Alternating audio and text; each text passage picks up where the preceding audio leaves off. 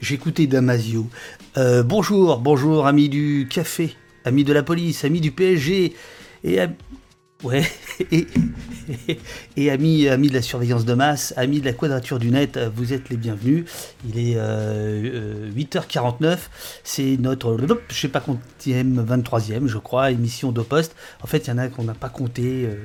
Euh, on est, mauvais dans les comptes. Euh, on sera dans, quelques instants avec, euh, avec des, gens, des gens très sérieux. Très très sérieux. Il y en a un, il est juriste, il s'appelle Arthur Messot. L'autre, elle est avocate, elle s'appelle Noémie Levin. Et les deux sont membres de la Quadrature du Net.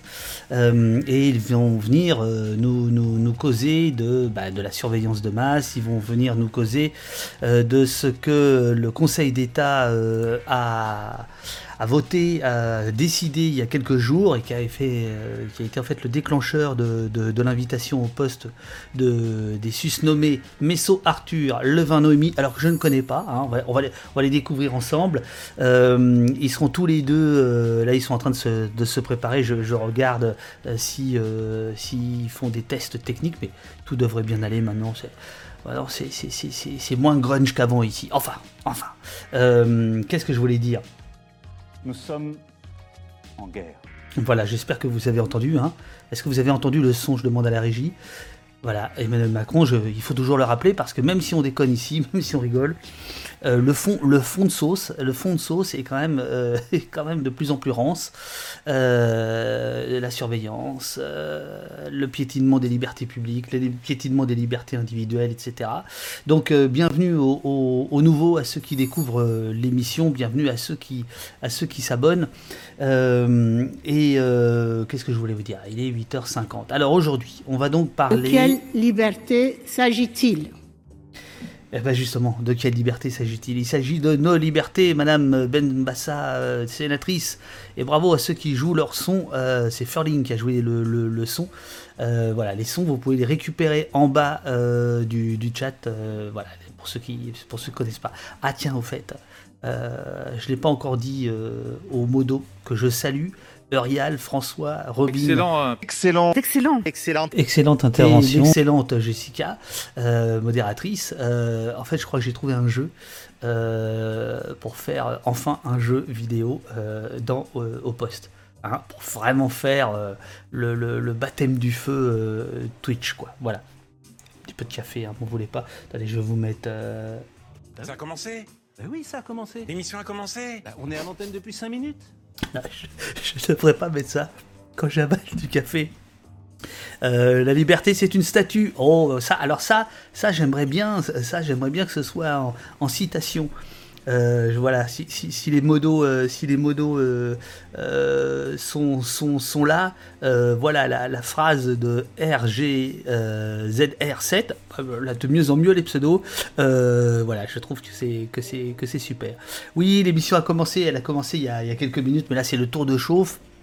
Euh, puisqu'on attend nos, on attend nos invités euh, d'une minute à l'autre qui vont se, connecter, euh, donc nos amis de, la quadrature du net. Donc aujourd'hui, on va parler de la surveillance de masse, du fait que le Conseil d'État a contourné finalement la, législation européenne. C'est technique. Mais en fait, c'est dans la technique euh, aujourd'hui que, le, que le, le, diable se niche. C'est pas uniquement dans les vidéos de violence policière, évidemment que c'est là aussi. Mais euh, il, faut, il faut élargir le spectre de l'observation, de la critique. Euh, et c'est pour ça qu'il y a autant de juristes qui viennent dans, dans au poste. Enfin, en règle générale, ils sont, ils sont sympas. Quoi. Alors, oui, oui, allez-y, Macno. Bakwa Macno tu peux te faire un thé, tu peux te faire un café. Euh, voilà la police exerce une violence, certes, mais une violence légitime. C'est vieux comme Max Weber. Eh oui, c'est vieux comme Max Weber. Mais c'est pas exactement ce que Max Weber a dit. Euh, je vous le répète assez souvent. Donc, euh, on va parler de, surveillance de masse avec euh, la quadrature du net, mais on va aussi revenir sur ce dont on a parlé avant-hier, soir, les, décisions de l'Union européenne avec son règlement de censure terroriste euh, donc on en avait parlé euh, très longuement avec euh, deux, jeunes femmes qui sont venues hier matin, enfin, avant-hier matin, voilà. Nafsika et euh, Chloé euh, de Wikimedia et de, l'EDRI, le European euh, Digital Rights euh, Network. Voilà, je pense que euh, on va, on va vous mettre. Euh, ouais, ok, Uriel, on, va réviser le mode d'emploi. Si, si éventuellement tu peux mettre l'émission dont, dont je parle dans le, dans, dans le chat. Voilà, donc on va parler de ça. On va parler aussi de, des nouvelles mesures annoncées par le gouvernement contre le terrorisme et notamment sur l'aspect des surveillances des URL. Alors je ne sais pas si les gens de la quadrature ont eu le temps de, de- de regarder tout ça, mais enfin bref, en gros, on a encore un gros, gros, euh, voilà, c'est ça, Nafisca Papa Nicolao et Chloé Berthelemy. Euh, c'était, euh, c'était une émission avant-hier, voilà. Donc cette semaine, c'est la première semaine où on fait une émission. euh, ah ben voilà, ils sont là. On fait une émission euh, hebdomadaire. Euh, Qu'est-ce que je raconte? On fait une émission quotidienne. Euh, alors qu'à l'origine, au poste, c'est hebdomadaire. Mais c'est de votre faute. Euh, on est tellement bien avec le chat, etc., euh, que euh, on, ben, on, on est poussé par, par l'élan, etc. Et donc on fait des émissions tous les, tous les jours. Donc il y en aura une demain, je vous en parlerai à la fin de cette émission avec notamment Jean-Dominique Mercher, qui est euh, journaliste défense à l'opinion et qui connaît très très bien les généraux qui ont signé la tribune que vous connaissez. On parlera de ça avec lui bah, demain exactement à la même heure. Et euh, qu'est-ce que je voulais dire? Et puis ensuite, on parlera cinéma avec euh, les étudiants de Sciences Po euh, sur filmer le politique. Ça, c'est euh, demain. Alors, je vais faire des tout petits réglages techniques. Le temps pour chacun d'entre vous de vous faire un, petit, un petit, un petit, un petit café. Et je vais accueillir, comme il se doit, nos amis de la quadrature du net, Arthur et bah, tout d'un coup, euh, Noémie, ouais, c'est ça. Euh, Arthur et Noémie qui sont là. Euh, euh, je crois qu'ils sont dans leur garage d'ailleurs. Il me semble que j'aperçois euh, le- l'étrange logo de la quadrature du net. Donc, je fais une petite pause euh, pour faire ça euh, propre et euh, ils arrivent dans une minute. Donc, euh, vous avez juste le droit d'aller vous faire un café. quoi. C'est tout. Voilà. à tout de suite. Article 12 de la Déclaration des droits de l'homme de 1789. La garantie des droits de l'homme et du citoyen nécessite une force publique. Cette force est donc instituée pour l'avantage de tous et non pour l'utilité particulière de ceux auxquels elle est confiée.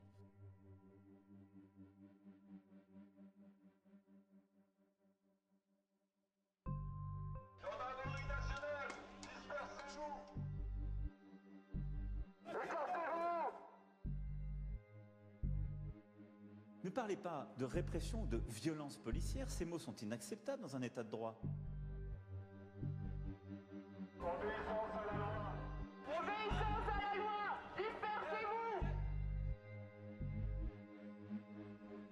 Quand j'entends le mot violence policière, moi, moi je, personnellement, je m'étouffe.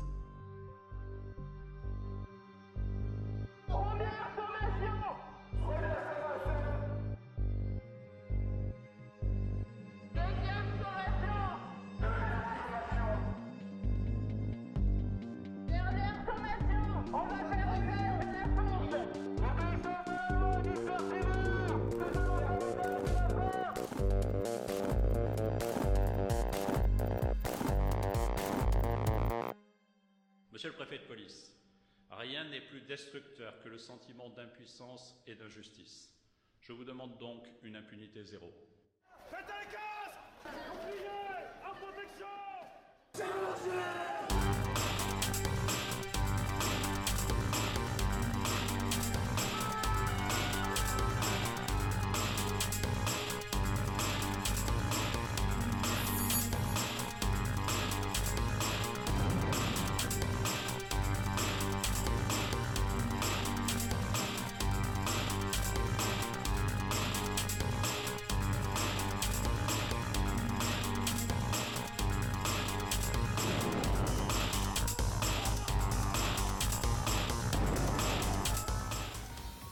va plus. Alors voilà, nous sommes avec la quadrature du net. Nous sommes avec Arthur et Noémie. Bonjour. Bonjour. Ça va bien? Très bien, Ça va. Euh, Dites la vérité, vous me disiez que c'était trop tôt. Vous me disiez que c'était trop tôt. ça va, on est réveillé depuis euh, 20 minutes. Tout va bien. Bon, super. Alors vous êtes dans votre garage, c'est ça? Ouais. ok. Donc je dis garage parce que euh, au, au, tout début de la quadrature du net, euh, je sais plus, je crois que c'est un député qui avait dit c'est pas 5 gus dans un garage, euh, c'est ça. Ouais. Mmh. C'est Christine Albanel qui avait dit ça, effectivement. Voilà, voilà. Parce qu'en fait, notre, notre premier lo- enfin, nos premiers locaux, ils étaient vraiment à côté d'un garage. Et voilà, c'était vraiment un garage en fait. C'était vraiment un garage. Alors que là, vous êtes dans, une, dans, un, dans un loft de, de 8 étages, c'est ça? Non, non, on a, on a déménagé, on est à Ménilmontant maintenant. Et euh, Des super locaux. N'hésitez pas à venir nous voir. Bon, super, super. Bah, voilà, vous avez des encouragements dans le, dans le, dans le chat. euh, ne vous euh, c'est vrai que c'est tôt, ne vous laissez pas faire. Euh, voilà. Alors, donc, euh, c'est pas la première fois que, des, que des, des- des- des suspects de la quadrature du net sont au poste, puisque Martin et Benoît avaient essuyé les plâtres au tout début de l'émission. Ça s'était très bien passé, mais moi je me suis dit, il faut, faut place aux jeunes, quoi. Et donc, donc, donc c'est vous qui êtes, qui êtes avec nous ce matin. Euh, voilà, vous avez déjà plein de plein d'encouragements et de félicitations pour votre pour votre boulot. Euh, je- moi, je voulais vous vous parler aujourd'hui euh, à propos de du Conseil d'État. principalement, mais pas uniquement, euh, qui euh, finalement vous a donné euh, une douche froide. Est-ce que, est que vous pouvez d'abord nous dire ce que la quadrature du net euh, ah bah voilà, Axel Rouge euh, vient de, de s'abonner à la chaîne. Ah bah voilà, voilà, ça c'est l'effet quadrature du net. Euh, bonjour Axel.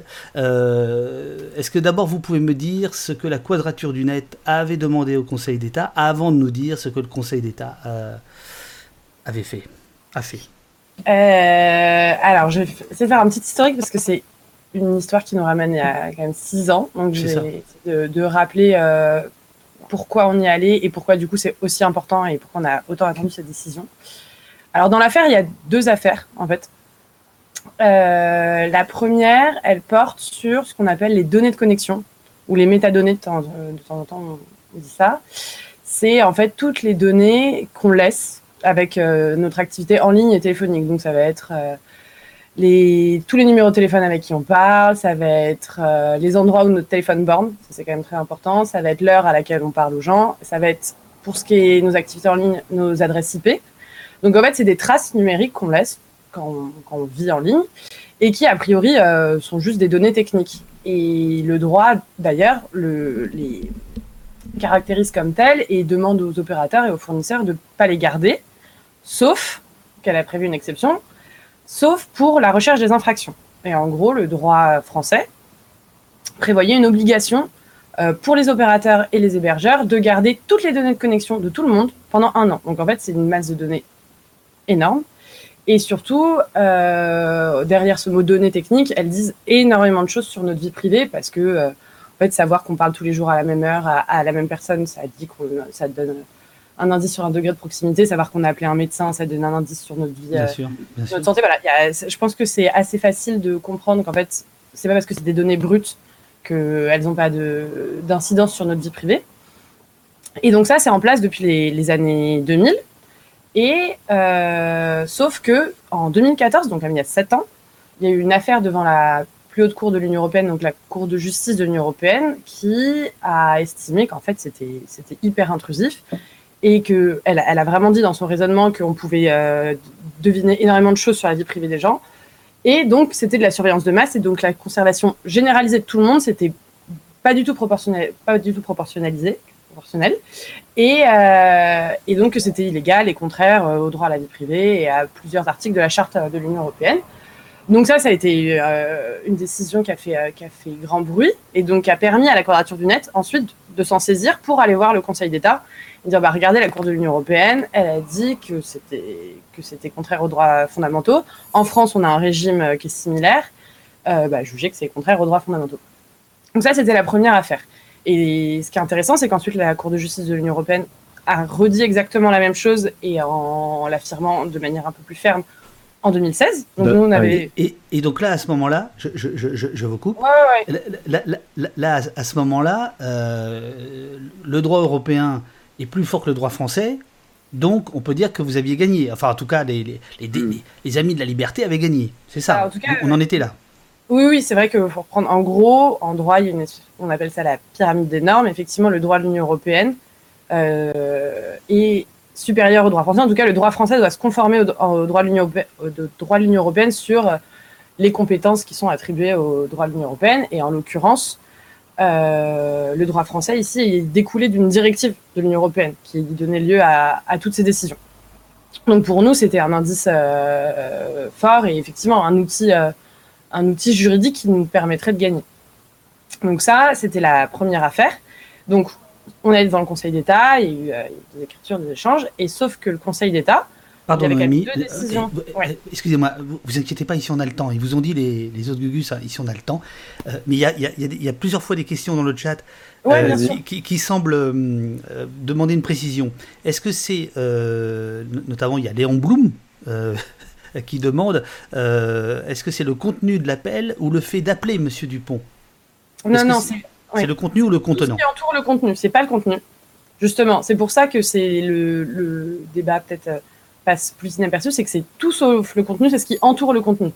Parce qu'il faut voir, en fait, le, le, con- le contenu d'un appel, euh, c'est très difficile à analyser. hein. Il, faudrait des, il faudrait des algorithmes super malins pour détecter la voix, ensuite pour analyser le contenu d'une conversation. En fait, c'est pas pratique du tout pour, euh, pour un système de surveillance ou un système de surveillance de masse, encore moins. Alors que les métadonnées, tout ce qu'il y a autour, ça, c'est ça, c'est des, des données qui sont très faciles à analyser de façon automatisée. D'abord parce qu'elles sont déjà euh, mises en forme, elles sont déjà mises en forme euh, technique. C'est des données qui sont techniques faites pour être traitées par des machines, contrairement à la, à la voix. Et, euh, et en fait, voilà, euh, savoir à quelle heure vous parlez, c'est facile de, c'est facile d'avoir un raisonnement automatisé pour, euh, pour essayer d'établir des relations. Alors que savoir que vous parlez de chocolatine ou de, ou de pizza, euh, ça peut vouloir tout et rien dire, et donc c'est très dur à analyser. Et en fait, c'est Enfin, Surtout si c'est pas en chocolat. Comment? J'ai pas compris ce que tu as dit. Mais oui, par exemple, savoir qu'il y a euh, 10 personnes de la quadrature qui s'appellent tous les mercredis à, à midi, en fait, ça va dire vachement plus sur euh, notre organisation Ok. qu'en fait ce qu'on dit. Ce qu'on dit, bon, bah, on peut deviner. Et surtout, c'est comme disait Arthur, c'est hyper facile à traiter et De façon automatisée. de ouais. façon automatisée plutôt que de prendre le temps d'écouter, en fait. Après, on ne dit pas, hein, pour, pour, pour les, pour les surveillances euh, vraiment ciblées sur des trucs vraiment graves, évidemment que les services de renseignement, ils vont écouter les contenus des conversations, ils vont essayer de les avoir, mais ça, ça mobilise euh, plusieurs agents qui doivent retranscrire, qui doivent vraiment écouter, et c'est pas du tout généralisable à toute la population ou à, des, à- ou à l'ensemble de, mouvements, de choses comme ça, alors que c'est ça l'objectif de, enfin, les évolutions techniques, c'est de, de pouvoir surveiller le plus de gens possible. Et là, quand on parle de, des données de connexion, c'est de la surveillance de masse à chaque fois. Et pareil, par exemple, sur euh, les contenus qu'on poste en ligne, même si on ne sait pas ce qu'on a publié, le fait que notre adresse IP soit liée à tel site ou savoir qu'on a publié un contenu, peu importe lequel, mais sur un site euh, politisé ou autre, ça, ça dit énormément de choses sur nous. Donc voilà, c'est pas le contenu, c'est vraiment ce qui entoure le contenu, mais c'est pas pour autant que c'est pas révélateur en fait de, de qui on est et de, nos- et, de notre vie privée. Alors il y a donc, eu un débat. hein. Vas-y. Au, début, il y a eu un petit débat euh, où évidemment euh, que le gouvernement essaie de dire ah les, les données de connexion c'est moins sensible que les que les données de contenu. Mais ça, la Cour de justice justement dans, dans sa jurisprudence à chaque fois dit bien non non c'est aussi grave les deux et reprend le raisonnement qu'on vient de faire. là. Et donc, euh, à ce moment-là, le- l'Europe euh, dit, bah là vous déconnez, dit à la France ça déconne, vous êtes un peu intrusive, euh, quand même, on, on vous savait indiscrète, mais pas ce point, arrêtez vos, vos conneries, c'était ça? Alors, elle dit pas à la France directement, en Ouais. fait. Euh, la première affaire, c'était sur une directive en général. Donc, elle dit en gros, ce droit de l'Union, enfin, les règles qui sont tirées de cette directive euh, sont disproportionnées. Ensuite, la deuxième affaire, elle se, elle est allée voir le droit Suédois. anglais et et suédois. Ouais. Donc, c'était pas la France directement, mais nous, on dit, voilà, elle l'a dit deux fois. Et là où c'est intéressant, c'est que la décision, du coup, de la semaine dernière, là, c'est sur le droit français parce que le Conseil d'État, euh, du coup, dans cette euh, procédure qu'on avait initiée, a reposé une question, ce qu'on appelle une question préjudicielle, donc qui permet de donner lieu à ces décisions. Donc, pour euh, demander est-ce que le droit français est conforme au droit de l'Union européenne? Alors, pour nous, c'était clair euh, que non, parce qu'il y avait ces décisions, et voilà. Juste un, un petit point euh, pour les gens qui ne sont pas forcément habitués. En fait, les, les juges entre eux, donc là d'un côté on a le Conseil d'État euh, à qui on parlait, c'est notre premier interlocuteur, et après il y a une autre, euh, il y avait une autre juridiction qui est la Cour de justice de l'Union européenne. Et les juges entre eux, quand ils ont des questions à se poser, ils ont une façon très formalisée, très officielle de se poser des questions. Et donc là c'est ça la question Mm. préjudicielle, c'est de dire que avant de rendre sa décision, donc met sur préjudicielle, pause. on met sur pause. Le Conseil d'État a mis pause. Ouais. Il a dit ben nous on bouge plus. On envoie, on envoie des questions très formelles, etc., à la Cour de justice de l'Union européenne et on attend sa réponse. Et du coup, nous, ça nous a permis de passer au niveau européen. Et on était assez satisfait qu'il y ait une question préjudicielle, même si, en fait, il faut voir comment elles ont été posées. Euh, c'était pas juste euh, est-ce que euh, le droit français est conforme au droit de l'Union européenne, c'est est-ce que vous êtes sûr, euh, avec un climat de, de menaces graves à la sécurité nationale, avec tout ce terrorisme, est-ce que vous êtes vraiment sûr que c'est c'est pas conforme Donc les questions, elles étaient très orientées. Et, euh, et en fait, elle demandait d'une certaine manière à la Cour de justice de revenir sur sa jurisprudence. Et on savait que, enfin, et tous les États membres de l'Union européenne ne voulaient pas appliquer cette jurisprudence. Alors, il y en a certains qui ont changé leurs droits quand même, qui sont passés à des conservations euh, beaucoup plus courtes, par exemple, de ces données de connexion. Qui, par Alors, exemple généralement, elle- L'Allemagne, ouais. l'Allemagne, c'est huit semaines, si je dis pas de bêtises, Ouais, ouais.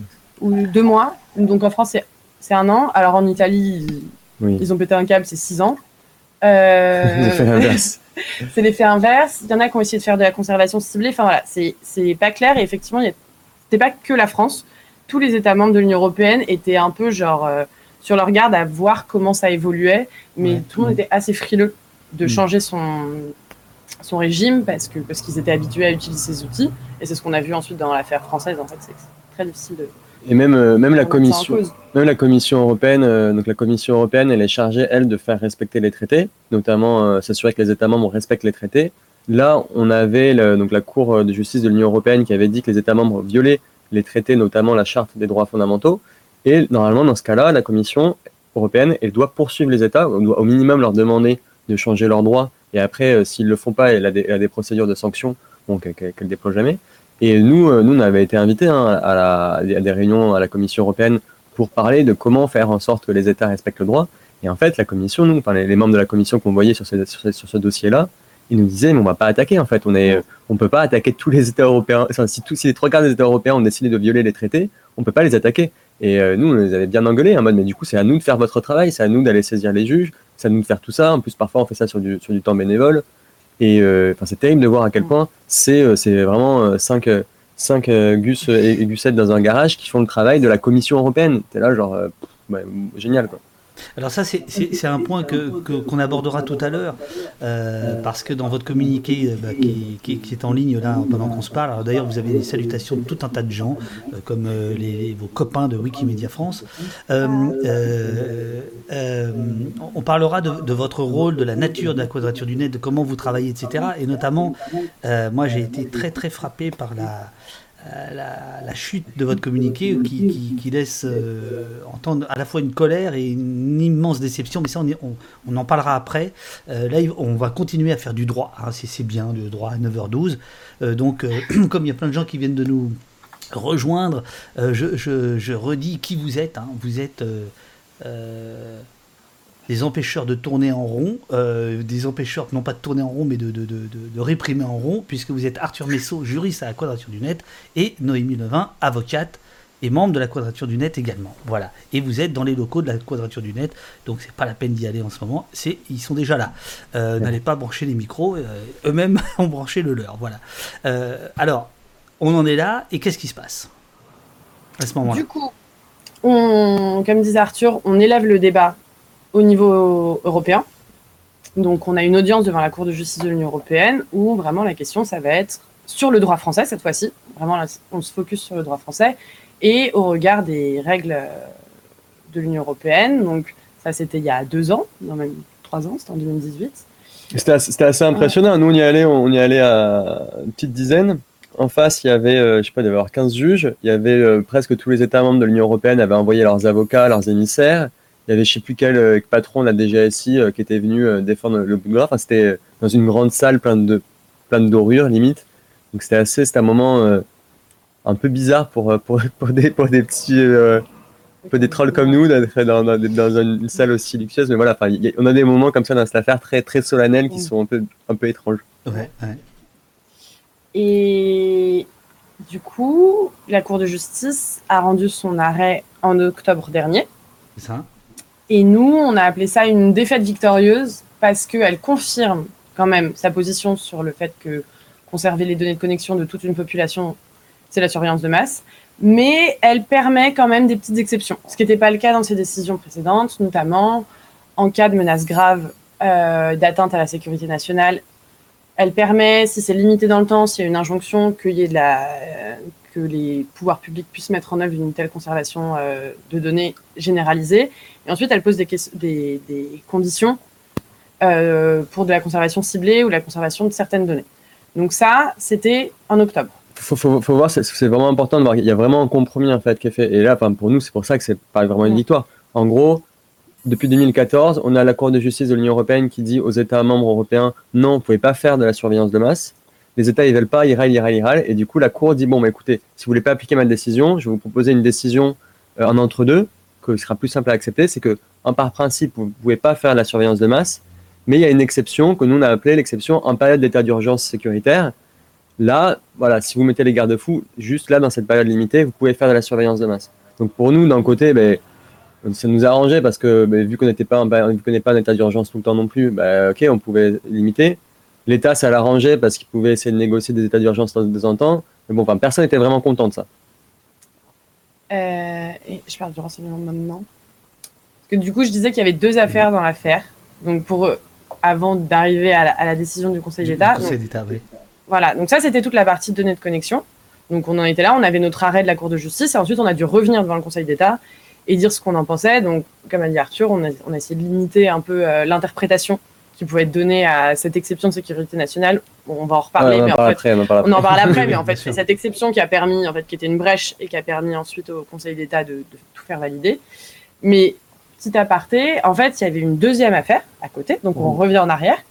Euh, et ça, ça va peut-être parler à plus de monde, c'est la loi renseignement de 2015. Alors, dé- alors déjà, euh, déjà, je peux vous dire que vous parlez à tout le monde là, parce que sur le chat, je sais pas si vous suivez le chat en même temps, mais ça, Non, ça, non. ça, Non. ça- ça carbure. hein. Il y a plein de questions que je vais vous ou des commentaires que je vais vous remonter, mais d'abord on expose les faits. hein. Et Ouais. Voilà. Et on essaye de pas être trop long, pas être trop juridique, mais comme ça, euh, Si si, on a en bah, si, tête, si, vous êtes bien ici, c'est bon, c'est bon. tout va bien. Euh, et là, ça a été un peu plus court. Donc, la loi renseignement qui Ouais. avait donné un cadre juridique en fait, à des pratiques qui étaient, qui étaient déjà utilisées depuis, euh, depuis des années par les services de renseignement. Euh, la quadrature avait, donc ça c'était une autre procédure, elle avait attaqué euh, certaines dispositions, en tout cas les décrets d'application de, cette loi, qui mettaient en œuvre donc plusieurs pratiques, dont des pratiques et des techniques qui reposaient sur ces données de connexion, mais pas que, mais, mais donc notamment la- l'accès en temps réel par les Donc là, on est passé côté renseignement. La première affaire, c'était plutôt les services de police qui pouvaient utiliser ces données, en gros. Et là, c'était vraiment en matière de renseignement, euh, les techniques et, et- et les, et les exceptions et le, cadre légal.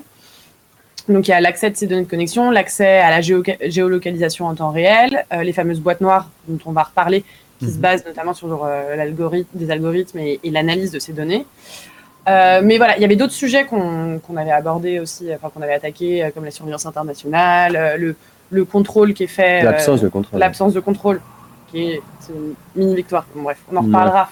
Euh, voilà, donc il y avait tout un tas de sujets. Et donc ça, c'était une affaire qui était à côté. Et en fait, le Conseil d'État, au moment où il a renvoyé donc ces fameuses questions en 2018, Donc Il a le joué- Conseil d'État là, pour le coup, on, on- on bascule en France. euh, ça, là, on est en revenu. France Là, on depuis est revenu en 2015. là. Ouais, là, c'était une autre affaire en France. D'accord. Mais le Conseil d'État a décidé, donc par rapport à la première dont on parlait, et celle-là, il a décidé de joindre en fait, parce qu'il a estimé que c'était à peu près euh, les mêmes sujets, et en plus c'était les mêmes personnes qui demandaient. Donc c'était deux affaires différentes, qu'on avait initiées à des moments différents et selon des procédures différentes, qui ont été rassemblées en fait dans une même affaire. Et je dis ça parce qu'en fait il a posé du coup euh, les questions en même temps. Et, et ensuite, la décision de la Cour de justice plus celle du Conseil d'État la semaine dernière, en fait, elle répond en même temps Deux sur ces deux sujets qui se recoupent mais qui sont pas pareils et qui sont un peu différents et généralement le, le renseignement on... Ouais, on oublie souvent le. Je vous ai fait un dessin. montrer de ce dessin Je vous ai fait un dessin pour vous aider à comprendre. Putain, c'est- attendez, attendez, c'est le premier dessin dans Au Poste. C'est un grand moment. Donc ça, on va dire ça, c'est la première affaire avec un 1. Ça, c'est la deuxième. Ouais. Donc ça commence en 2015 les deux, ça avance chacun de son côté et après ça, se- ça se joint là en 2018. Voilà. C'est, euh, pas- besoin il fallait un dessin, c'est je pas. Arthur qui se charge de notre com euh, je, vous, je vous rassure et, euh, et donc voilà ça c'était pour l'explication et donc au moment où, elle a, où le Conseil d'État a renvoyé les questions il a quand même parce qu'on n'en parle pas trop mais il a quand même jugé une partie de nos, Il nous a fait perdre, nous a fait déjà bon bout. sur ouais. euh, un bon bout de la loi renseignement On a, on a perdu en deux, en deux moments. On a perdu euh, en 2018 quand il renvoie les questions. En fait, il dit vous avez perdu sur l'essentiel, sauf sur quelques points sur lesquels je pose des questions. Donc du coup, nous, on a continué à se battre sur ces points-là. Et ensuite, là, euh, la semaine dernière, on a perdu sur, sur ce qui restait. Alors, euh, Arthur, pour, pour le prochain dessin, euh, on, on vous conseille, euh, euh, on te conseille, c'est Flimag, euh, qui dit il manque une barre au milieu pour la fourche. ah oui, bien. Voilà. Euh, Et, Et alors donc, coup, donc, donc, ouais. donc- allez-y. Oui, oui. Non, non, non, non, vas-y. Je- euh, par contre, je crois qu'il y a un téléphone qui sonne chez vous. Ouais, hein. ah, t'entends, t'entends vraiment Ah Ah non mais non mais de toute façon c'est toujours la même chose. Plus les invités sont geeks, plus c'est le bordel. hein. Euh, là vous avez une connexion pourrie. Vous avez ah, c'est quoi c'est un, vieux Nokia? Oh, C'est un bien. c'est un Nokia, ouais, ouais. 9h16. Ah tiens on n'a pas la même heure parce que moi il est 9h19. Donc, branche le téléphone. Oui, oui, oui, pardon, pardon. Mais il faut rester concentré. Alors c'est bien la peine de pas avoir un téléphone qui va sur internet si c'est pas dissipé comme ça je donne. Ok, du coup, tu, tu veux que je fasse la partie décision? Bah, du coup, je réfléchis s'il y a encore des choses à dire. Non, Là, on a, fait, on a fait un peu le récap de comment on est arrivé donc, à la décision de la semaine dernière. Donc, je pense que tout le monde a compris, ça fait des années quand même qu'on qu'on est là-dessus. On est allé devant le juge européen, on est revenu. Euh, En fait, en fait les gens qui m'appellent, si je réponds pas, ça sonne après euh, ici au garage. C'est un système de, de geek. Voilà. Et on peut pas mettre euh, le truc sur euh, off. On peut Ouais, pas mettre sur off, non. Normalement, les services qui nous suivent euh, ne dérangent pas l'émission, ils écoutent attentivement. Je sais pas ce qui se passe avec vous, ça s'affole. c'est le dessin. C'est la C'est qui le les a fait dessin. paniquer. C'est c'est le dessin. Parce que là, le dessin n'a pas été détecté par les robots, donc. Et, euh, et voilà, voilà. donc ouais, et, et dernièrement, si quand même, avant d'arriver à la décision de la semaine dernière, ce qui était intéressant et ce dont on a essayé de faire parler, c'est que donc on, on a eu cette décision d'octobre. Donc nous, on devait dire ce qu'on en pensait, notre interprétation. Donc évidemment, donc on est revenu devant le Conseil d'État. Évidemment, pour nous, ça donné des clés pour, euh, pour estimer que le droit français était contraire et qu'il devait être réformé, et que donc les dispositions qu'on attaquait devaient être annulées. Et en face, on pensait que le Conseil d'État, voilà, il allait se servir des petites brèches données par la Cour de justice pour essayer de faire une interprétation différente. Euh, je veux dire le gouvernement, je sais plus ce que je dis. Euh, et le gouvernement, donc, qui est notre contradicteur dans cette affaire, en fait, il voulait tellement pas appliquer la décision, euh, et même aucune exception, qu'il a frontalement, donc dans les mémoires qu'on échange, il a frontalement demandé au Conseil d'État euh, de pas appliquer la décision et sur des fondements juridiques en fait très osés Audacieux. et audacieux, euh, qui, en gros, pour, euh, pour sim- simplifier, euh, estimait que la Cour de justice avait outrepassé sa compétence, qu'elle n'avait pas le droit en fait de rendre ses décisions, euh, que ça relevait de l'identité constitutionnelle de la France, en fait, de la- la- le renseignement et la sauvegarde de la sécurité. En fait, c'était tellement important qu'elle ne pouvait pas s'immiscer là-dedans, alors qu'elle a rendu plein de décisions et que le, bah, il y a deux jours, il y avait, euh, on, on sait que tu en as parlé, il y a le règlement antiterroriste qui, est, Ouais. qui, est- qui a été adopté au niveau de l'Union européenne, enfin qui traite de ces sujets-là. Donc Il y a vraiment, y a un passage dans les mémoires, hein, on, va, on, va, on va le ressortir, où la France dit euh, l'Union européenne n'est pas compétente pour, pour, euh, pour se prononcer en matière d'antiterrorisme. Et là, genre, mais Vous êtes con, enfin, pourquoi vous dites ça alors qu'en même temps vous, vous poussez un règlement antiterroriste Enfin, Bref. Voilà. Mhm, Donc, euh, donc il y, a eu ce truc, on était hyper, euh, hyper étonnés et d'un point de vue très juridique, c'est vraiment en fait euh, le, le gouvernement demandait de, de, de mettre fin à une jurisprudence vieille de 70 ans qu'on apprend euh, à la fac en, en deuxième année. Enfin, vraiment, c'était hyper osé et euh, Et, les commentateurs, extérie- les commentateurs, euh, je veux dire, enfin, les, les profs de droit euh, tout à fait froids et pas du tout de gauche, tous, euh, ils étaient d'accord pour Mm. dire que c'était que c'était une stratégie dés- désespérée, euh, du jamais vu, que ça, que, ça, Mm. que ça rimait à rien. Et en plus, ce qui était très bizarre, c'est que le gouvernement, il demandait que ça. Il n'allait pas vraiment négocier sur le reste. En vrai, il avait des marges de manœuvre hein, pour négocier le gouvernement pour dire oui, mais regardez, machin, en fait. ma- Mais en fait, non, il disait juste n'appliquez pas le droit de l'Union européenne parce que l'Union européenne n'est pas compétente pour venir nous dire quoi faire sur ces sujets. Très bizarre, vraiment très très donc, bizarre. ouais, donc on avait à la fois on voyait que c'est une situation désespérée. Donc on se disait bon c'est pas possible que le Conseil d'État leur donne raison, mais à, la fois on avait un peu peur. Et Moi, j'avais pas peur. Moi, je pensais qu'on allait gagner, moi. Ouais, on a eu, euh, on a eu de- Arthur parlait des moments solennels un peu bizarres euh, où on débarque et il y a eu, il y a eu une séance euh, d'instruction orale au Conseil d'État euh, avec les services de police et de renseignement. On était trois à, à débarquer euh, sous les dorures et, euh, et où en fait les, les juges du Conseil d'État posaient beaucoup de questions euh, sur les pratiques. Où évidemment euh, la police et les renseignements disaient que les données de connexion c'était des informations hyper précieuses et qu'ils ne pouvaient pas s'en passer. Et c'est là-dessus où, où le- où le débat est intéressant, quand on sort de l'aspect un peu euh, juridique, c'est vraiment ça pose la question des, des pratiques Et en fait, euh, ces données, elles sont apparues aussi euh, avec euh, la transformation des usages, le fait qu'on on ait des smartphones et des téléphones tout le temps avec nous. C'est, elles existaient, elles n'existaient pas dans les années euh, 80 ou 90. C'est vraiment Mhm. ça, ça a une vingtaine d'années. Et euh, et puisque les, et vraiment le, raisonnement des, services de police et des renseignements, c'est puisque ça existe et que c'est génial, bah pourquoi ne pas s'en servir? Et il n'y avait aucune distance, aucun recul sur la proportionnalité, sur euh, le caractère hyper intrusif de ces données. C'était vraiment, on s'en sert dans toutes nos enquêtes, on peut pas reculer. Et peu importe en fait, euh, peu importe la violation des droits fondamentaux, euh, peu importe. que- ça, c'est un une vieille technique, hein, c'est-à-dire c'est Mm. c'est, euh, c'est imposé par l'habitude euh, Mm. dans, dans la loi euh, des, des- des pratiques qui sont, euh, bah, qui sont litigieuses ou qui sont même parfois illégales. Bon, euh, par exemple, vous, je sais que vous battez aussi sur, euh, sur vous êtes battu sur euh, l'utilisation des drones euh, de, de police pendant les les, les manifestations, euh, bah, la préfecture de police de Paris, pendant des mois et des mois, a utilisé en toute illégalité des drones. En attendant, euh, la loi sécurité globale, c'est une autre loi, on va pas en parler là maintenant, euh, qui, qui, qui, qui valide justement cette autorisation, c'est-à-dire que cette, cette, cette utilisation. Et ça, c'est quand on s'intéresse à ces questions-là, et notamment à partir de, de, de, de- de la guerre contre le terrorisme, pour employer ça comme ça, euh, dans les années 90-2000, euh, là, c'est la, on voit combien cette technique de, on utilise des habitudes qui sont pas euh, très légales et on les légalise au fil du temps, soit par le droit européen, soit par le droit français. C'est devenu le, c'est devenu l'alpha et l'oméga de, de, de, ce qui est en train de se passer, non? Et su- surtout, ce qui est terrible, c'est que là, on voit qu'en fait, la, durée, la longueur de- des procédures, euh, des procédures devant, devant des juges, mais renforce vachement ce problème. Parce qu'en en gros, en 2000, enfin, si, on avait eu notre décision dès 2014, en gros, 2014, on a nos armes juridiques les plus fortes qui sont créées par, la Cour de justice de l'Union européenne.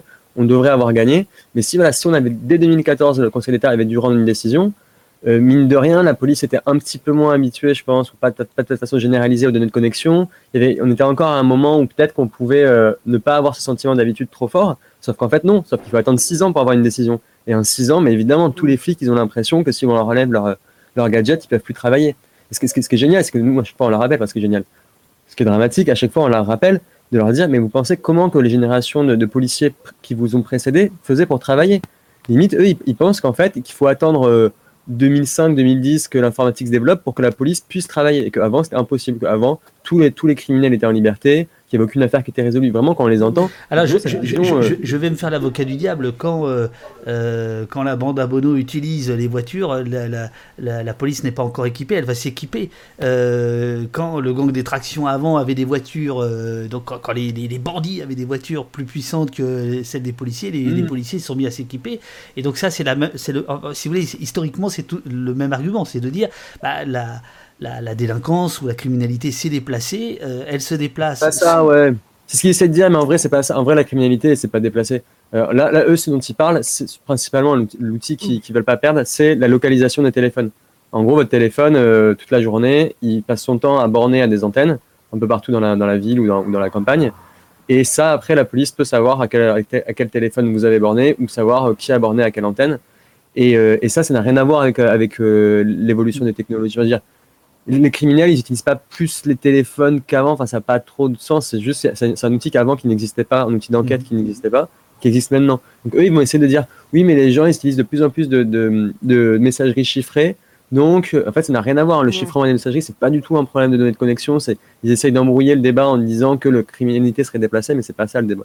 Le débat, les exemples qu'ils donnent, en plus, c'est même pas, c'est même pas des exemples de criminalité euh, numérique. Hein. L'exemple qu'ils donnent classique, c'est, c'est, euh, Il y avait toujours trois faits divers qui revenaient. Ouais. euh, je sais plus, je sais plus, Nordal Le Landais ou des trucs comme Ouais. ça, mais, mais en fait, c'est vraiment cette idée.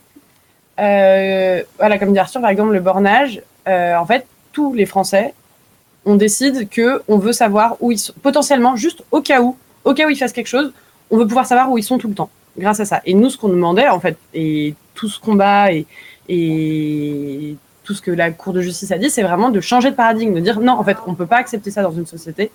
On peut pas, en fait, c'est trop intrusif, c'est la surveillance de masse de juste vouloir tout savoir sur tout le monde au cas où, en fait, euh, il y ait une infraction un jour. C'est c'est renverser euh, les, les manières dont on veut euh, aussi que la police enquête. Enfin, Mm. c'est on, on va pas la présomption d'innocence la présomption d'innocence, voilà. Et comme disait Arthur, en fait, avant, bon ben voilà, il y a un suspect, bon on va le suivre, on va, on... et c'est toute l'idée derrière la conservation ciblée qui est permise par le droit européen, que l'État rechignait à, à mettre en pratique en disant que c'était trop compliqué, mais sans, sans même essayer, c'est de dire bon, ok, il y a ces données, elles peuvent être importantes, mais en fait, on va les utiliser comme on a toujours fait, de façon ciblée, une fois qu'il y a un suspect, une fois qu'il y a une enquête, et pas euh, de façon généralisée et préventive, parce que c'est vraiment se dire que tout le monde est potentiellement suspect et qu'on va suivre. En fait, c'est comme si on, voilà, on suivait tout le monde euh, partout, tout le temps, juste au cas où, et que ce soit donc il y a le bornage et il y a aussi voilà sur nos activités en ligne. Et nous, l'autre aspect qui nous intéresse, c'est toute l'idée derrière l'anonymat, en fait, si, euh, si on peut continuer à à poster des contenus, à, à naviguer, en fait, sans, sans, forcément euh, que toute notre activité soit tout le temps tracée au cas où euh, ce qu'on fasse soit illégal. Et voilà, et, ça, on a essayé de le dire dans le Conseil d'État. Donc, à côté des services de police et de renseignement qui avaient dit pendant trois heures que euh, s'il n'y avait plus de données de connexion, euh, toutes, les, toutes les enquêtes s'effondreraient et qu'on aurait du sang sur les mains, en gros. Et, euh, et c'est compliqué, en fait. C'est un message qui bah, qui est pas passé d'ailleurs, vu qu'on a perdu. Mais c'est vraiment euh, l'idée derrière toute cette procédure juridique. En fait, il y a vraiment une, des conditions, on va dire, euh, philosophiques et politiques quoi, de, de, Alors- de- sur la surveillance. Alors, alors, pré- précisément, je, je- je reprends votre, votre, votre article qui date d'il y a, il y a une semaine. Euh, vous expliquez que le Conseil d'État a réinterprété la notion Attends, on de n'y est pas encore. Attends, tu vas vite. Là, là on était euh, avant, Ouais. si tu veux, on n'a pas expliqué encore ce que disait le Conseil d'État. Ah, pardon, pardon. Ah, moi j'ai. Ah, ok. Alors allez-y, allez-y, Il va, il va- expliquer, il va expliquer. Vas-y, vas-y, vas-y, Ah, mais vas-y. Écoute, je pensais qu'on avait le temps, mais bon. Ah, mais on a le temps, on a le temps, surtout si t'as coupé ton Nokia. Ton Nokia. Euh, vas-y, vas-y. Donc euh, là, là, je, je vais, je vais Je crois expliquer qu'on a fait Ouais. suffisamment de, de mise en contexte. Donc là, ça, c'était euh, tout ce qui précède, Ça, là, c'est tout ce qu'on a la écrit, les discussions qui précèdent. Maintenant, maintenant, la décision qui a été rendue la semaine dernière. Attends, Euh, juste, pardon, pardon. euh, ouais. euh, ces discussions euh, prennent combien de temps? C'est-à-dire que vous, vous voyez le Conseil d'État il y a combien de temps?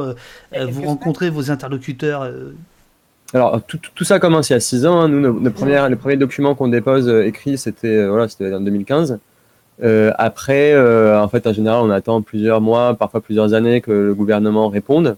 En général, le gouvernement, il, joue la montre hein, sur ce genre de dossier. Il répond, on lui répond. C'est des écritures.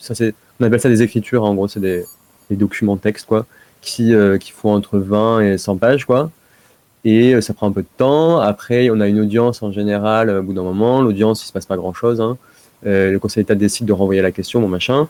Et là, les derniers éléments qu'évoquait Noémie, c'était il y a quelques semaines. Hein, quand... Ça a recommencé. On a eu la décision en octobre et les débats ont recommencé en janvier. Enfin, en janvier, on nous a demandé de réécrire quelque chose.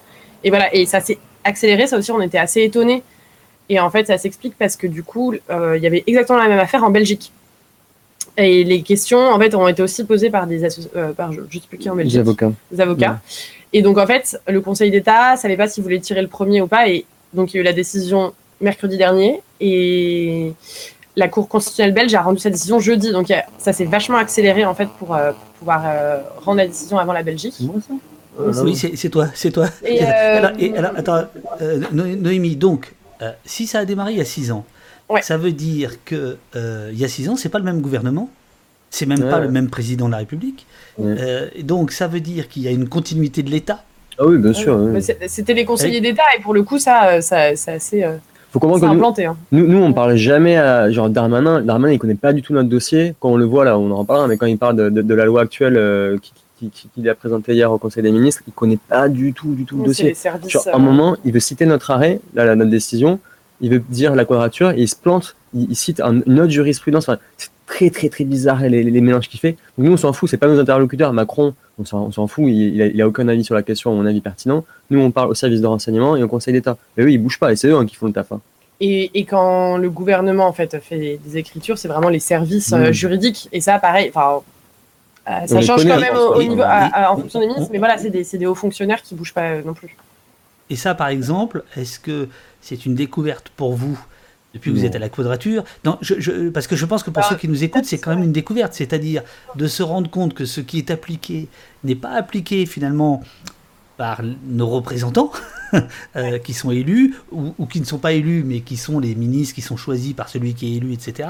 Et qu'en réalité, euh, le mouvement de fond de surveillance de masse, puisque c'est comme ça que, que vous l'appelez et qu'on va l'appeler ici tranquillement, quoi, en fait, c'est écrit, c'est codé, c'est codifié, c'est régi par des hauts fonctionnaires, par des conseillers d'État dont on ne connaît pas le nom, qui n'ont pas beaucoup de comptes à rendre à Faut connaître quiconque. leur nom, hein. Tu peux Ouais. connaître leur nom, hein, mais Oui, bien sûr. Non, mais- après, le fait que ce soit établi, bah, on, en, on en reparlera peut-être à la fin. Ah ouais, et ouais. C'est sur euh, la fin de notre communiqué. Oui, effectivement. on- Oui. Je pense que quand on a commencé, enfin, je n'étais pas là au tout début, mais on se rend compte, effectivement, on est arrivé, on n'avait jamais fait de contentieux, et petit à petit, on comprend comment ça marche. Et là, la douche froide de la, de la défaite après des années de procédure, ouais, c'est en fait se rendre compte que c'est autant ancré, autant établi, et que ça repose sur euh, des conseillers d'État et des, et des personnes dans les services euh, des ministères, et qu'en fait rien ne bougera jamais, ouais, ça fait remettre en question ce, ce mode de- qui sont d'action. pas responsables aussi, qui sont pas responsables politiquement. De- Ouais. Demain, personne peut les conseiller. On va voir, hein, bon, on a de, de, de teaser, mais demain, les conseillers d'État qui ont, qui ont vraiment violé le droit de l'Union européenne et qui ont violé l'État de droit, ils seront pas, personne peut les virer, personne peut ne pas voter pour eux. Ils seront là, ils continueront d'être là et même ils vont, ils vont monter en, en- en grade. Et on en parlera aussi à la fin des, des- parlementaires et tout, mais clairement, le pouvoir politique, nous, euh, qu'on constate, il n'est pas au Parlement, certainement pas, il n'y a plus aucun pouvoir. Ça ne sert probablement à rien d'ailleurs de, de commenter ce qui se passe au Parlement, tellement c'est c'est juste au- au- vaut mieux commenter ce qui se passe sur CNews ou chez Hanouna que ce qui se passe au Parlement tellement c'est beaucoup beaucoup plus important. Et le pouvoir il n'est pas non plus euh, dans, dans les mains des ministres que vous voyez à la télé. Eux ils connaissent pas c'est pas du tout eux qui décident des, agendas. Ils connaissent pas les dossiers. Ils sont juste là pour couper des, des rubans et, euh, et vite fait parfois présenter des lois qu'ils comprennent pas à la télé et non non les, nous les gens avec qui on travaille tous les jours que ce soit au contentieux ou dans, ou dans notre activité plus de, de plaidoyer c'est euh, c'est des gens là qui sont là depuis euh, depuis euh, depuis des années plusieurs gouvernements et c'est des gens que vous voyez pas, effectivement, qui sont pas élus. Alors, il y, a il y a une question, il y en a plein, je, je les garde pour tout à l'heure, j'espère que vous avez le temps. hein. Euh, Il y a. Papa Mouette qui vous dit Mon voisin est au Conseil d'État, il m'a dit qu'il était sur ces questions-là. Qu'est-ce que je dois lui demander sur ce qu'il s'est passé selon vous, selon vous Quelle est la bonne question que je peux lui poser Et après, on parlera de la décision. Bah, en vrai, on, enfin, on, a, on a pas mal d'éléments, on sait euh, ce qui s'est enfin, ce qui s'est passé. Alors, c'est opaque parce qu'il y a des séances d'instruction auxquelles on n'assiste pas et, et, et les derniers arbitrages, on ne saura jamais euh, pourquoi ou comment, mais, mais quand on lit la décision dont, dont Arthur va parler, à un moment- On peut, on peut faire toute l'émission sans en parler jamais. Hein. On y va, euh, ok, ok, ah, ok. Allez, all- allons-y alors, allez-y. Parlons de Ouais, la- je sais pas, en vrai, je sais pas quelle question lui poser. Bon, on, on y va. Donc, du coup, bon, alors, la semaine dernière, on a une décision qui tombe euh, dans un contexte très particulier. D'abord, euh, le Conseil d'État s'est réuni en euh, assemblée plénière du contentieux. Moi, j'ai plus le nom, assemblée du la contentieux. plus haute euh, formation. Il faut voir les, les juges d'habitude, ils se répartissent les dossiers en plusieurs chambres. Il n'y a pas tous les juges qui travaillent sur toutes les affaires. hein. C'est, euh, je sais pas, le conseil d'État, je sais pas combien il y a de chambres, il y en a plus, plus d'une dizaine. Dix, ouais. Et en gros, ils se, d'habitude, ils se répartissent les affaires et en gros, c'est trois juges qui, qui gèrent un truc. Là, non. Là, ils sont tous mis ensemble, tous les juges du Conseil d'État, ou en tout cas, bon, Tous les présidents de chambre. voilà, ils sont tous réunis. Ah, bah, non, non, cette affaire-là, elle sera rendue par nous tous parce qu'elle est très grave. Et ça, ça arrive une fois, une fois euh, tous les ans, quoi. C'est, c'est très rare. La dernière fois que c'était arrivé, il me semble que c'était pour l'affaire du, euh, de, du type qui avait été euthanasié, là. Je suis désolé, je dis le type. Lambert, son Lambert. Merci. Ouais, Donc Vincent, voilà, c'est pour les affaires très très très médiatiques, très politisées, ils se réunissent un peu aussi pour pas prendre les, les coups seuls. Donc déjà il y a ça. Ensuite, ils- ils- au moment de rendre la décision, ils le font en conférence de presse, ce qui arrive pareil Ça, pratiquement jamais quoi. Donc ça veut dire qu'ils sortent un peu de leur rôle de, de bureau, de bureau, euh, de bureaucratie et euh, pour avoir un rôle plus politique, ce qui est très étrange. Hein, c'est pas c'est pas du tout euh, c'est pas du tout voilà, leur, leur fonction principale. Et ils rendent une décision de 40 pages. Et c'est très, franchement, c'est rare. Nous, dans nos affaires, toutes les décisions euh, qu'on a, elles sont vraiment lapidaires. Et d'ailleurs, on s'en plaint en général, hein, parce que dans plein d'autres affaires qu'on a pu avoir devant le Conseil d'État, principalement, il dit qu'on a tort, mais il n'explique pas pourquoi. Donc c'est toujours très frustrant. Mais là, pas du tout. Là, c'est l'inverse. Là, c'est 40 pages où il va expliquer pourquoi, euh, pourquoi il nous donne tort sur tout. Et aussi, il a beaucoup expliqué de choses, il va répondre à beaucoup de questions qu'on lui a même pas posées. En fait, il prend, il prend ces, différentes affaires-là très importantes pour en faire une tribune politique, en tout cas une tribune juridique plutôt, et annoncer ce que va être un peu le droit, le droit dans les années à venir. Ça, c'est ça, c'est, moi, j'ai jamais vu ça, surtout d'une, voilà, d'une juri- une juridiction aussi, voilà, aussi euh, discrète et, euh, et sobre que le Conseil d'État. C'est vraiment très, très surprenant. Alors, qu'est-ce qu'il nous dit? Donc, pour, pour, vous rappeler, euh, notre demi-victoire qu'on avait eue en 2018 devant la Cour de justice de l'Union européenne, disait euh, la surveillance de masse c'est interdit, sauf en période de menaces graves et imminentes contre la sécurité nationale. Alors le Conseil d'État, il prend cette notion de sécurité nationale, qui en fait n'avait jamais vraiment été définie. hein. Nous, ça fait euh, depuis voilà, depuis de- de- depuis depuis dix ans qu'on sait que cette définition, euh, c'est une bombe à retardement. Donc il prend cette notion, il a fait, il a fait, il fait exploser la bombe et en fait, il va l'interpréter le plus largement possible. Nous, classiquement, on, on avait euh, proposé que la sécurité nationale, c'était surtout euh, la défense des armées, la défense du territoire, et qu'en gros, voilà, c'était tout ce qui tout ce qui avait lié à, à la guerre, quoi. Et éventuellement, peut-être, on pouvait accepter que la, la lutte contre le terrorisme, re- relève un peu de ça. Bon, le Conseil d'État, il dit pas du tout, il dit c'est beaucoup, beaucoup plus que ça. Et en fait, il va y mettre l'ensemble. Attention, là, là, on va faire du, on va faire du, du droit, du droit précis. En fait, il va rattacher la notion de sécurité nationale, qui est une notion qui, euh, qui, qui n'est définie nulle part, mais là, il va, il va la définir. Il va la rattacher à toutes les finalités, à tous les intérêts fondamentaux de la nation qui sont définis dans le Code de la sécurité intérieure. Alors, ces intérêts fondamentaux de la nation, ils ont été définis, c'est vraiment à partir de, de- de 2013, de la loi de programmation militaire de 2013, qui était un peu, était un peu le- les prémices à la loi renseignement de 2015. Donc, c'est en 2013 puis en 2015 surtout que ces intérêts fondam- fondamentaux de la nation sont définis. Et en fait, c'est la liste des, euh, intérêts, des buts que les services de renseignement peuvent poursuivre pour euh, mettre la population sur surveillance. Et euh, ces intérêts fondamentaux de la nation, je vais pas vous les lister, mais bon, si en deux mots on trouve des Si, choses quand même. comme, euh, Ouais, ouais. Ouais, bon, allez, allez, allez, allez, on est vrai qu'on a le temps. Donc, c'est- ils sont, alors, pour, pour les, pour les curieux et les curieuses, c'est à l'article L811-3 non, L811-3 du Code de la sécurité intérieure. Donc, Alors, il, faut, euh, il faut rappeler d'ailleurs, Shadok te demande euh, ce qu'est le code de sécurité intérieure. Tu peux faire un dessin ou. Oui, ou oui, en, ouais.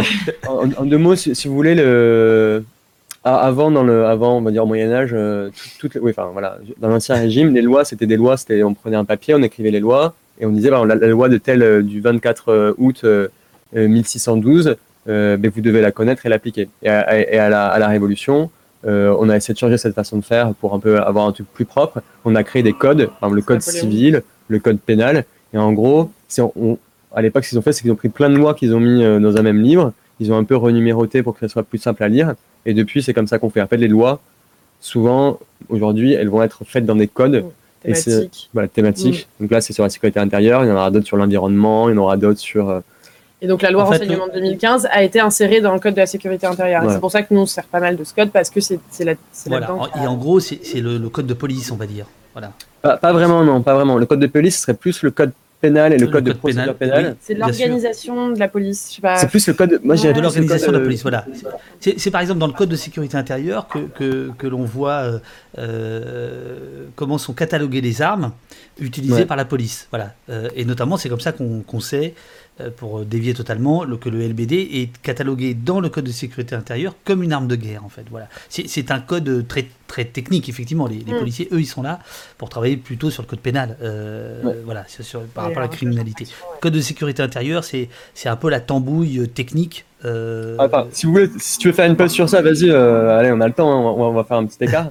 En gros, la, la- la police, euh, elle se distingue en, en deux, en deux types. Il y a la police judiciaire, c'est celle que la plupart des gens connaissent. C'est celle qui, euh, en gros, quand, il y a une plainte qui est posée, qui vont essayer de, chercher l'auteur, de, voir s'il a vraiment commis les faits, etc.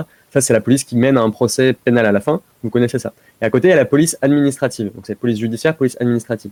Administrative, c'est celle qui est chargée de la prévention des, euh, des, des menaces. Alors, c'est pas que la prévention des, des infractions, c'est aussi la prévention des dangers. Et euh, typiquement, en manifestation, le maintien de l'ordre, c'est de la police Les administrative. contrôles d'identité, c'est la Contrôle d'identité. Mais c'est les mêmes personnes. En fait, c'est ça peut être les mêmes personnes qui font des missions et de police administrative et de police judiciaire. Donc c'est un C'est peu. ça. euh, Et ce qui est mais c'est pas les intéressant, mêmes règles. c'est pas les mêmes règles du tout. En gros, euh, la tradition juridique, on va dire toute la tradition autour des droits de l'homme, autour de, de la Révolution, elle s'est vachement faite sur le droit, euh, sur le- la police judiciaire, parce que c'est la plus ancienne.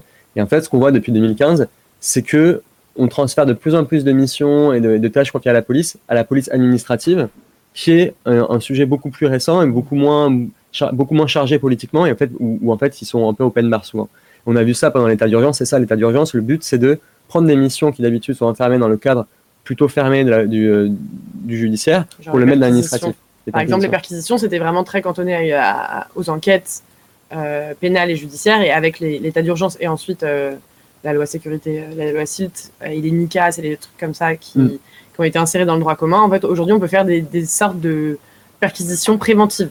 Et, euh, alors que c'est c'est quand même une violation du domicile. Enfin voilà, normalement, c'était c'était euh, No- no- très- no- notamment parce que, parce que la, la- la police judiciaire se, se plaint depuis des années euh, d'avoir euh, euh, trop de codes, trop de paperasse à faire et d'être. euh, voilà. Et donc, en fait, plutôt que de changer le code parce que c'est compliqué, on, on en fait un autre. Enfin, on dit, voilà, on, on- on- on déporte les, les, les- les C'est droits. pas le même juge derrière en plus qui C'est ça.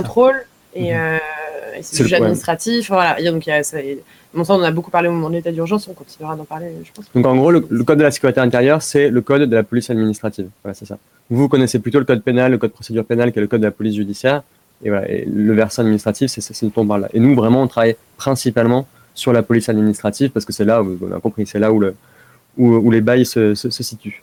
Et alors, Alors, donc, donc, le code de sécurité, euh, pardon, euh, donc il y a les, les intérêts de la nation, c'est ça? Enfin, Voilà, pas les intérêts de la fondamentaux de la nation. Alors, il ne faut pas se laisser impressionner par les termes, hein, évidemment, que c'est grandiloquent, tout ça.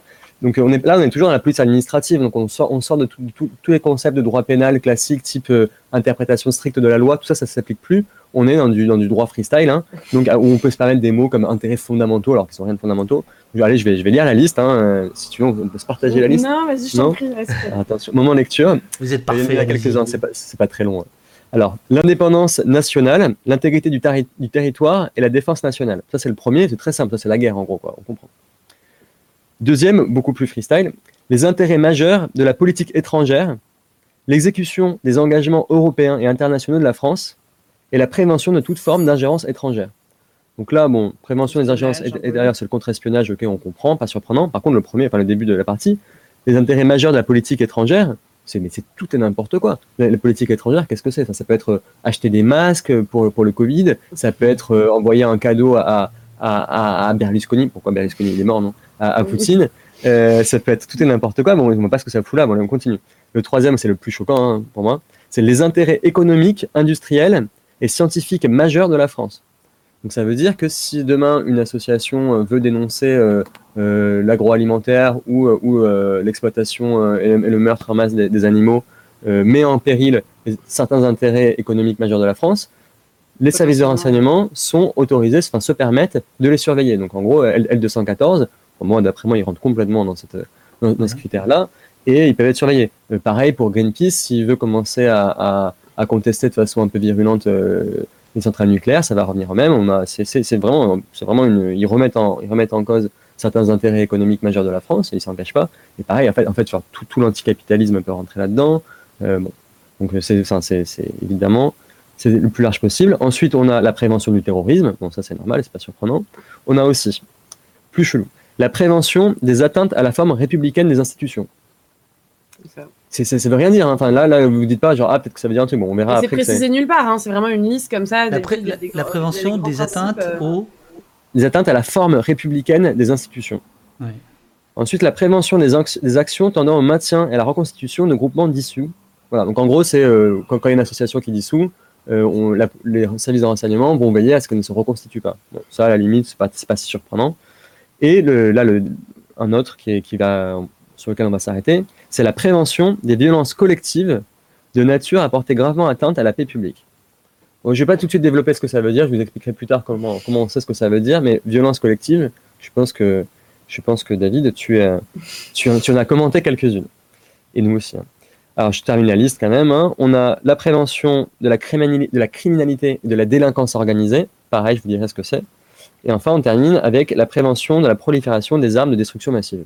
Bon, là, bon, ça ne nous choque pas hein, quoi, Mm, que les services de renseignement évitent euh, que des bombes nucléaires se baladent, ça va. Alors du coup, cette, cette liste-là, elle est très, très, elle est très confuse. Et nous, en 2015, donc au moment où la loi a été adoptée, et la loi, c'est vraiment elle qui a, qui a fixé cette liste, euh, la loi 2015, pardon, c'est elle qui a fixé cette liste. Nous, on était allé devant le Conseil constitutionnel. Alors pour rappel, hein, c'était, c'était la belle époque de, de, de Manuel Valls, il me semble. hein. Oui, oui, c'est bien ça. Ah, moi, j'étais pas là. Moi, je, vais, je vivais au Canada. Moi, je, je sais pas ce que vous avez vivais foutu à ce moment-là à l'époque. J'étais pas là. Du coup, euh, il me semble que c'est le gouvernement qui avait saisi le Conseil constitutionnel, ou en tout cas, bon, la, loi avait été renvoyée devant le Conseil constitutionnel après son adoption au Parlement, ce qui est un truc qui se fait assez, assez couramment maintenant. Ouais. Et nous, on avait, on avait déposé euh, une analyse de la loi, qui était voilà, on- de façon bénévole euh, et bienveillante vis-à-vis du Conseil constitutionnel. On avait donné notre analyse du texte en lui disant ce qu'on pensait qui, qui posait problème pour l'aider à trancher sa décision. Donc c'est notre un texte de, de 120 pages qui était euh, voilà, on, parfois on fait des trucs de 120 pages.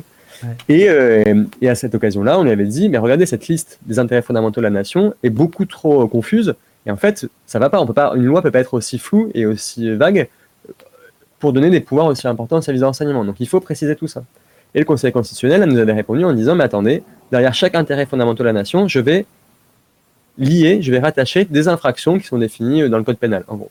Donc du coup, maintenant, on a, on a une, une notice très détaillée donnée par le Conseil constitutionnel. Bon, en vrai, c'est nous hein, qui l'avons faite, c'est nous qui l'avons écrite, cette notice. Le Conseil constitutionnel nous a copié euh, et, a mis, notre notice dans, sa décision, bon, tant mieux.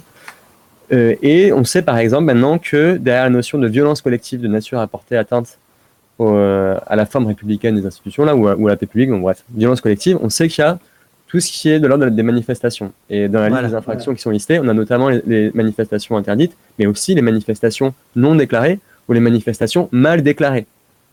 Genre, lol. Donc, alors là, là- là, c'est parce qu'évidemment, c'est effectivement, c'est un, point qui moi m'intéresse particulièrement, mais euh, je l'ignorais complètement et, et je l'ai découvert euh, entre les lignes en fait dans votre communiqué, hein, puisque c'est exactement ce que vous expliquez. hein. Vous expliquez que le Conseil d'État a réinterprété la notion de sécurité nationale, donc entre guillemets sécurité nationale, pour l'étendre très largement au-delà de la lutte contre le terrorisme. Voilà, qu'on peut discuter, mais Ah, ah, ça, non, mais juste, et, et- là, et, ou- et vous, et vous ajoutez, euh, pour y inclure, par exemple, l'espionnage économique, le trafic de stupéfiants ou l'organisation de manifestations non déclarées. Donc ça vient de là.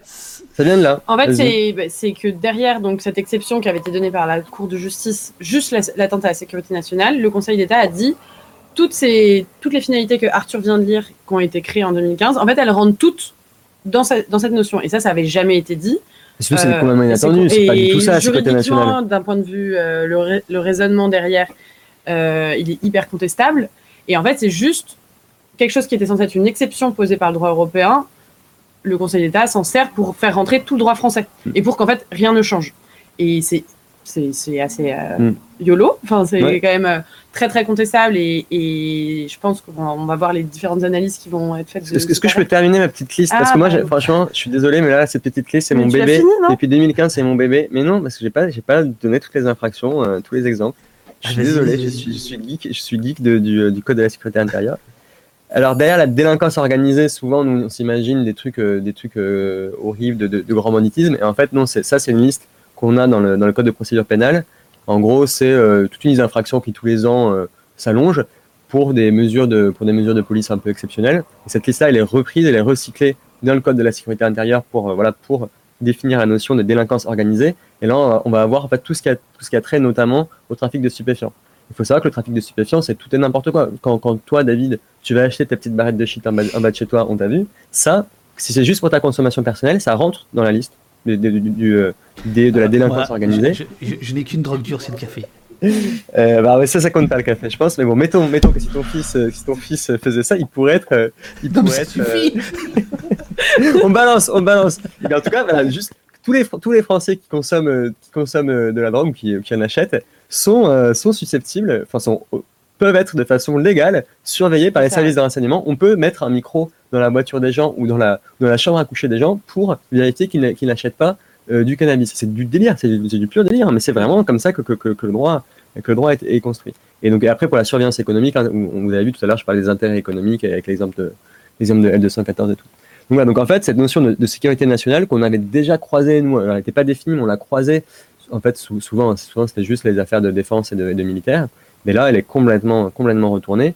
Il faut bien voir que d'un point de vue juridique, c'est plutôt malin, parce que c'est, ça permet, en fait, ça prend la décision de la Cour de justice de l'Union européenne, ça la contredit pas frontalement, Ça la tord. voilà, mais ça la tord à un point où ça la vide, mais en apparence, ils ont respecté, ils ont respecté les règles du jeu. C'est juste qu'ils ont, ils ont entièrement changé la définition des mots, mais les règles Mm. du jeu ont, ont été respectées. Et en fait, ça, euh, on verra après pour la suite, mais ça, ça, ça nous ça amène à une situation euh, terrible qui est que, que on est niqué en fait, quoi. et qu'on n'avait pas vu venir parce que derrière euh, ce, tout, tout ce débat juridique sur donc les finalités, vraiment, c'est, on pensait avoir gagné. On s'est dit, bon, la sécurité nationale, ok, c'est une exception, mais quand même, ça resserre les taux. Donc, comme dit Arthur, depuis 2015, on disait que les finalités étaient beaucoup trop larges. Et en fait, non, il retourne la décision pour dire c'est pas du tout large, ça rentre dans la sécurité nationale. Pareil, pour être dans le détail, mais pour voir à quel point le Conseil d'État a joué sur les mots, euh, la Cour de justice impose que s'il y a une conservation des données, c'est que par une injonction très limitée dans le temps, qui peut pas être systématique. Donc bon, on, on s'est douté qu'ils allaient faire un tour de passe-passe et qu'ils allaient peut-être renouveler des injonctions tous les trois mois, mais on, on pensait qu'ils allaient faire quand même un mini effort. Et là, vraiment, le, le Conseil d'État dit que euh, les décrets qui existent aujourd'hui, en fait, ça suffit. C'est une forme d'injonction, ce qui enfin, n'est pas du tout le cas et, et qui est vraiment contestable au niveau de la définition. Et juste, bon, ok, vu que c'est pas limité dans le temps, on va juste faire euh, une analyse périodique. Et en fait, ça, nous, pareil, on s'y attendait pas du tout que, en fait, le droit existant soit jugé complètement conforme, même, même sur ce point-là, qui est du détail procédural. En fait, vraiment, ils, ils, ont, ils ont pris la décision, ils l'ont lu comme ils voulaient pour faire rentrer le droit français dedans. Et, donc, c'est là-dessus que c'est une défaite. Et comme disait Arthur, en fait, c'est que c'est 40 pages qui justifient euh, les régimes en place, donc de surveillance par les données de connexion et de renseignement, en vraiment faisant des, en reprenant les arguments du gouvernement, donc voilà, sur la nécessité de ces. En étant plus malin quand même. En étant plus malin que le On est un peu gouvernement. plus malin, mais vraiment en, en expliquant qu'il n'y a pas d'autres techniques possibles, Mm. que vraiment ce serait un drame pour, euh, pour les enquêtes, qu'on peut pas revenir aux vieilles filatures. Enfin voilà, là-dessus, ils reprennent quand même vachement les. Ils prennent les position éléments de- politiquement, ils prennent des positions politiques qui n'étaient pas du tout nécessaires. Ils auraient très bien pu prendre une décision de, de 10 pages, juste argumenter en droit, ça suffisait. Mais là, ils font des développements Et ce qu'on disait tout à l'heure sur voilà, les- le- le- le- la vision, le paradigme que qu'on souhaitait changer en matière de surveillance, là, là-dessus, on a complètement perdu. Et ce qui est intéressant aussi, c'est que. Vas-y, t'avais Non, terminé non, non, vas-y. Ce qui est intéressant, c'est que euh, il faut voir, la Cour de justice disait euh, la, la surveillance de masse n'est possible qu'en période d'état d'urgence sécuritaire. Et en fait, là, le Conseil d'État dit c'est moi qui vais définir un nouveau type d'état d'urgence. Donc, c'est- en gros la- l'atteinte euh, à sécurité nationale euh, imminent, mais sécurité nationale définie largement. C'est moi qui vais non seulement définir les critères, mais c'est moi qui vais qualifier quand est-ce que l'état d'urgence est, euh, ou non euh, en vigueur.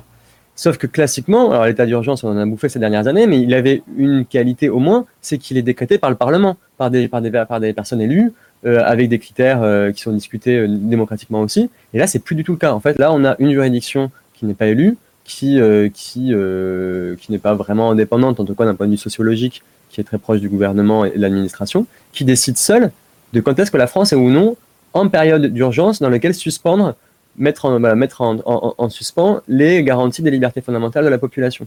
C'est ça en fait que, que dit l'État. L'État dit oui c'est vrai, enfin le Conseil d'État dit oui c'est vrai qu'en période normale vous ne devriez pas être tous mis sous surveillance, mais en période d'urgence que moi j'ai décrété, on peut mettre en, entre en suspens vos libertés. Et c'est quoi c'est quoi ce pays quoi? C'est un pays où il y a où c'est plus où c'est plus les représentants élus qui décident de, l'application du droit et, de l'état d'urgence.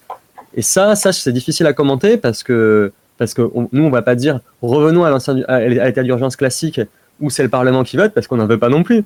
Mais voilà, ça, ça- continue de décrire un État, on y reviendra plus tard, hein, ça continue de décrire un État, une société dans laquelle ce ne sont plus, ce n'est plus le Parlement et le personnel élu qui a le pouvoir politique. Et, et là, ça donne vraiment l'impression, enfin, au-delà d'une impression, que c'est les services de renseignement et de police qui ont dicté vraiment leur loi. Ils avaient leur pratique et c'est le Conseil d'État qui s'est adapté et qui a rendu une décision pour s'adapter aux pratiques des, des services de renseignement et de police qui ne voulaient pas lâcher leur, Mm.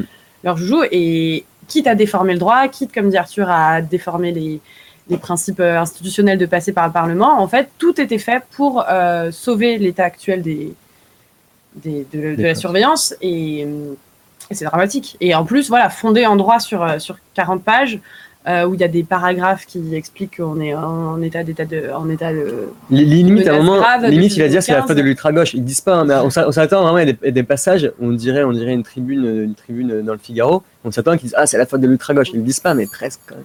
Mais ouais. Ah, peut-être pour revenir aussi, avant, avant de revenir sur les, les conséquences, nous, sur notre, euh, notre vision de la politique, juste les Oui, conséquences internationales et géopolitiques de ce, de ce genre de, de manœuvre, c'est que là, quand même, tous les autres États membres de l'Union européenne, ils voient cette décision avec des grands yeux en se disant attendez, mais en fait, du coup, la France, elle décide seule, de façon, de façon autonome, quand est-ce qu'elle respecte le droit de l'Union ou pas.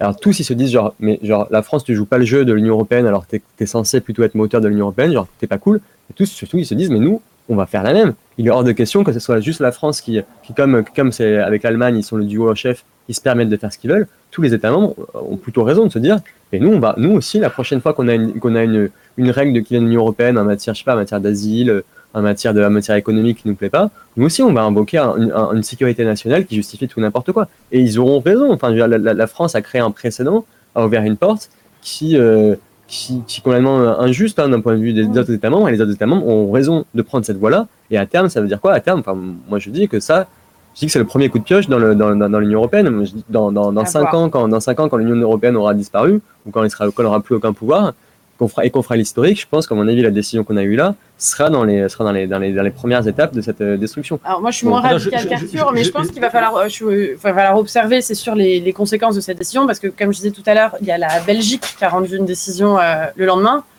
qui pour le coup a vachement mieux interprété le droit de l'Union européenne, a demandé à changer son, son régime de conservation des données. Bon, après avoir, nous, je sais pas si ça va être aussi pessimiste que le dit Arthur. C'est pas forcément pessimiste, on s'en fout l'Union Européenne Non, de dire c'est pas, pas grave si ça, ça, disparaît. ça- quoi. ça, on, on verra, mais c'est vrai que, que, que, en tout cas, non, ça crée vraiment une brèche. Ça crée vraiment une brèche et ça, et ça pose la France et le Conseil d'État dans, dans une Hmm. position euh, Et ce que ça dit aussi, c'est que.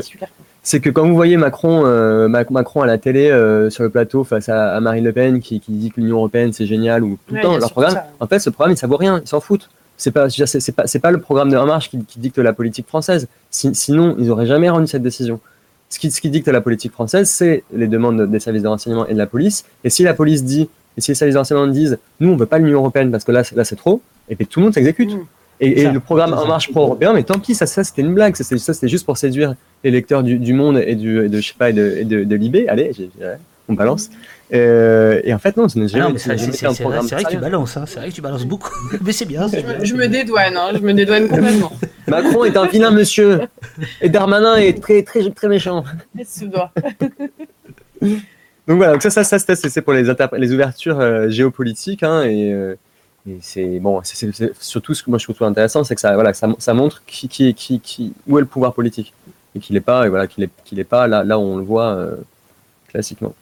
Euh, Parce qu'en plus, juste No- pour Noémie, tu dis que toi, tu, tu, tu, tu serais moins radical, c'est-à-dire, parce qu'en plus, euh, il y a Laetitia, la journaliste, qui demande euh, à Arthur euh, de, de te laisser parler un peu plus. Hein. Et, et le garçon, tu peux laisser parler un peu plus la fille. Voilà, je te le dis. Ah, non, mais il est bavard. Non, moi, je- non, mais, non, mais au, au début, c'est toi qui parlais beaucoup, Noémie. Donc, non, On s'est- réparti ah, la il, faudrait que je, il faudrait que je fasse le temps de, le temps de parole maintenant. Ah, je vais faire ça aussi. ça. Je vais essayer de trouver un plugin, quelque chose qui, qui fasse ça bien. Bon, super. Non, tu, tu, tu, tu, tu, tu dis que. À, Sur- à- non, à mais moins que la- sur la la- décision, tu veuilles commenter encore la décision avant de- de- d'aborder plus les questions philosophiques. c'est- Oui, non, non, sur la décision, c'était juste pour euh, rebondir sur ce qu'Arthur disait, que en gros, beaucoup de gens qui n'ont pas lu la décision, quand on voit la fin, en fait, ça demande quand même à annuler certaines dispositions, mais de façon cosmétique. Et, euh, et du coup, on peut penser qu'il y aura un débat au, au Parlement, et on y reviendra parce Mm. que ça va sûrement passer par la fameuse euh, loi terrorisme dont Darmanin a parlé il y a quelques jours. Mais en fait, faut pas, faut pas se leurrer, il y aura pas de débat. Enfin, parce qu'on pourrait se dire, ah, il y a quand même, ok, il y a quelques ajustements cosmétiques à faire, on va pouvoir quand même euh, impliquer les députés là-dedans. Alors déjà, ce qu'on leur demande, c'est pas grand-chose, et quand on voit l'état des débats euh, sur les dernières lois euh, ces dernières années, il y a- a rien. La loi sécurité globale, qui était juste l'expression des demandes de la police, là, on, on doute que ce sera pareil, donc c'est c'est vraiment... euh, Et, et surtout, le Conseil d'État s'est débrouillé pour que l'essentiel des choses à- qui auraient à corriger soit dans les décrets Mm. et soit pas dans la loi. Et les décrets, ils sont soumis il a donné une seule. euh, d'instruction en plus mm. dans sa décision à dire quoi faire. Donc c'est, enfin, on, on attend de voir les débats, mais mais on va pas, On il y on, pas n'a d'espoir du tout. Enfin, on se dit pas, pas. Alors comme on a la loi renseignement quand même, il y a eu un, il y a, alors, c'était une défaite, mais il y a eu quand même des des, c'était un moment médiatique, Il y a eu des manifs. il y a eu des manifs, il y a eu, euh, il y a eu des questions qui ont été posées. Là, je pense Alors, que ça dans, dans- le chat, il y a des, à juristes, il y a des gens qui connaissent très très bien. Il y a même, euh, je vais essayer de retrouver euh, quelqu'un qui, qui, qui nous raconte avoir pendant 30 ans, euh, j'ai essayé de retrouver, euh, je ne sais pas si je l'ai gardé, Euh, c'est Nous, Ango qui pour nous l'instant, dit on, a, on a un invité mystère qui est arrivé, que, que tu as, déjà reçu chez toi. Ah, très bien. Regarde, il, est connu, fond. il est- il est connu de nos services. Ah, Martin Drago, c'est ça? C'est lui, Oui, bonjour, bonjour, bonjour. Alors, on est bien à la quadrature du net. Alors, lui, il était déjà là. lui. Il était, on le connaît. Nos, nos services le connaissent. On, on le suit de près, celui-là aussi. Euh, Ango nous dit ce ne sont pas des hauts fonctionnaires qui traitent les mémoires en Conseil d'État. J'ai fait des mémoires en Conseil d'État pour le ministère de la Santé pendant 30 ans avec une petite licence de droit et la personne ne s'intéressait. Et personne ne s'intéressait à mon travail. J'ai- j'aime beaucoup ce, ce commentaire et si- s'il veut, s'il veut développer, c'est cool. Nous, d'habitude, on a l'habitude d'avoir des, euh, d'avoir des écritures qui viennent du gouvernement de très mauvaise qualité. Euh, vraiment, moi, tr- très souvent, on, on tombait, les bras nous en tombaient, il y avait des, des fautes de syntaxe très étranges, enfin, des trucs normalement on n'écrit pas. Donc, euh, le, le- le fait que ce soit pas relu, que ce soit quelqu'un qui écrive ça très vite en mode euh, parce qu'on lui demande de le faire et qui fasse ça sans conviction, c'est- c'est c'est plutôt l'ambiance habituelle qu'on a. Mais là, sur cette affaire, quand même, surtout à la fin, on a eu, euh, c'est pas du tout, du tout ça l'ambiance. On a eu ça des. nous a étonné d'ailleurs. Mm. Que c'était Bah, vraiment je- des paragraphes. On, euh, je- euh, on s'est dit que c'était un prof de droit qui avait écrit ça, et ce qui, était, qui, ce qui détonnait de l'échange habituel. D'accord. Bah alors ju- justement, pendant que vous parlez, j'ai mis euh, euh, le, le- la décision du Conseil d'État, donc le, le PDF qui est, qui est très longue. Alors très sincèrement, on a, besoin on a besoin de gens comme vous euh, pour comprendre, parce que c'est là pour le coup, c'est très aride, c'est très technique, c'est très Ouais. voilà. Et c'est pour ça qu'il y a des Euh, Enfin voilà, c'est pour ça que c'est important qu'il y ait la quadrature et d'autres euh, qui pour faire un peu le, de la traduction euh, de, euh, Ouais, de, ouais. de ce qui est en train de se passer. que ce que disait Noémie, c'est que souvent ce que font, euh, ce que font les gens, c'est qu'ils lisent la fin, parce que c'est à la fin que qu'il y a un peu la décision, que, c'est la conclusion. Et en fait, la fin, elle est vraiment trompeuse. hein. Vraiment, on a l'impression qu'on gagne, et c'est pour ça qu'il y a quelques, quelques personnes un peu précipitées au début quand la- l'affaire est sortie. Ils ont dit ah victoire pour la quadrature. Non non, en fait, euh, en fait non. Ju- Juste très bizarrement, on a beau avoir perdu, par contre, on a gagné de l'argent. Ça, c'est- on comprendra jamais trop pourquoi. Ils nous ont filé 3000 balles euh, par association. Donc, bon. Ça ne suffira pour, pas à c'est- faire c'est- vivre. c'est- pour vous acheter les gars, les gars les Ah, filles. ouais, ouais, ouais. C'est ça. Ça a pas 3000 marché. balles. Ah bon. Ouais, des... il y a- c'est des frais de, de procédure en gros. Pour mais- 6 ans de procédure, c'est que c'est pas cher payé. C'est pas cher payé. Non, non, c'est clair, c'est clair. Euh, est-ce que, est-ce que vous voulez, euh, avant qu'on aborde sur euh, votre ressenti et sur euh, est-ce que ça va changer votre, vos méthodes, etc., qui est à mon avis un sujet extrêmement important, est-ce que vous avez d'autres choses à dire sur cette décision euh, ou est-ce que je pose, euh, je passe aux questions du, du, du, du chat? Est-ce qu'il y a quelque chose qu'on a qu'on n'a pas abordé euh, qui vous semble importante? Surtout toi. Ouais. Ouais. Non, bah, les questions, peut-être ça nous fera penser à des choses dont D'accord. Alors, je, je, parlé. je, je, je, les reprends euh, dans le dans l'ordre d'arrivée, euh, ce qui fait que parfois on va on va aller assez loin. Non, ça c'est c'est vraiment trop trop loin. Euh, alors, il y a des questions techniques. Euh, est-ce que est-ce que les VPN euh, peuvent nous protéger de l'État? Y a-t-il une alternative de protection de la vie privée euh, de protection de la vie privée Euh, Voilà. Est-ce que est-ce que face face à la législation, euh, face aux intrusions de plus en plus légalisées, est-ce que il y a des moyens techniques qui vous semblent intéressants à utiliser?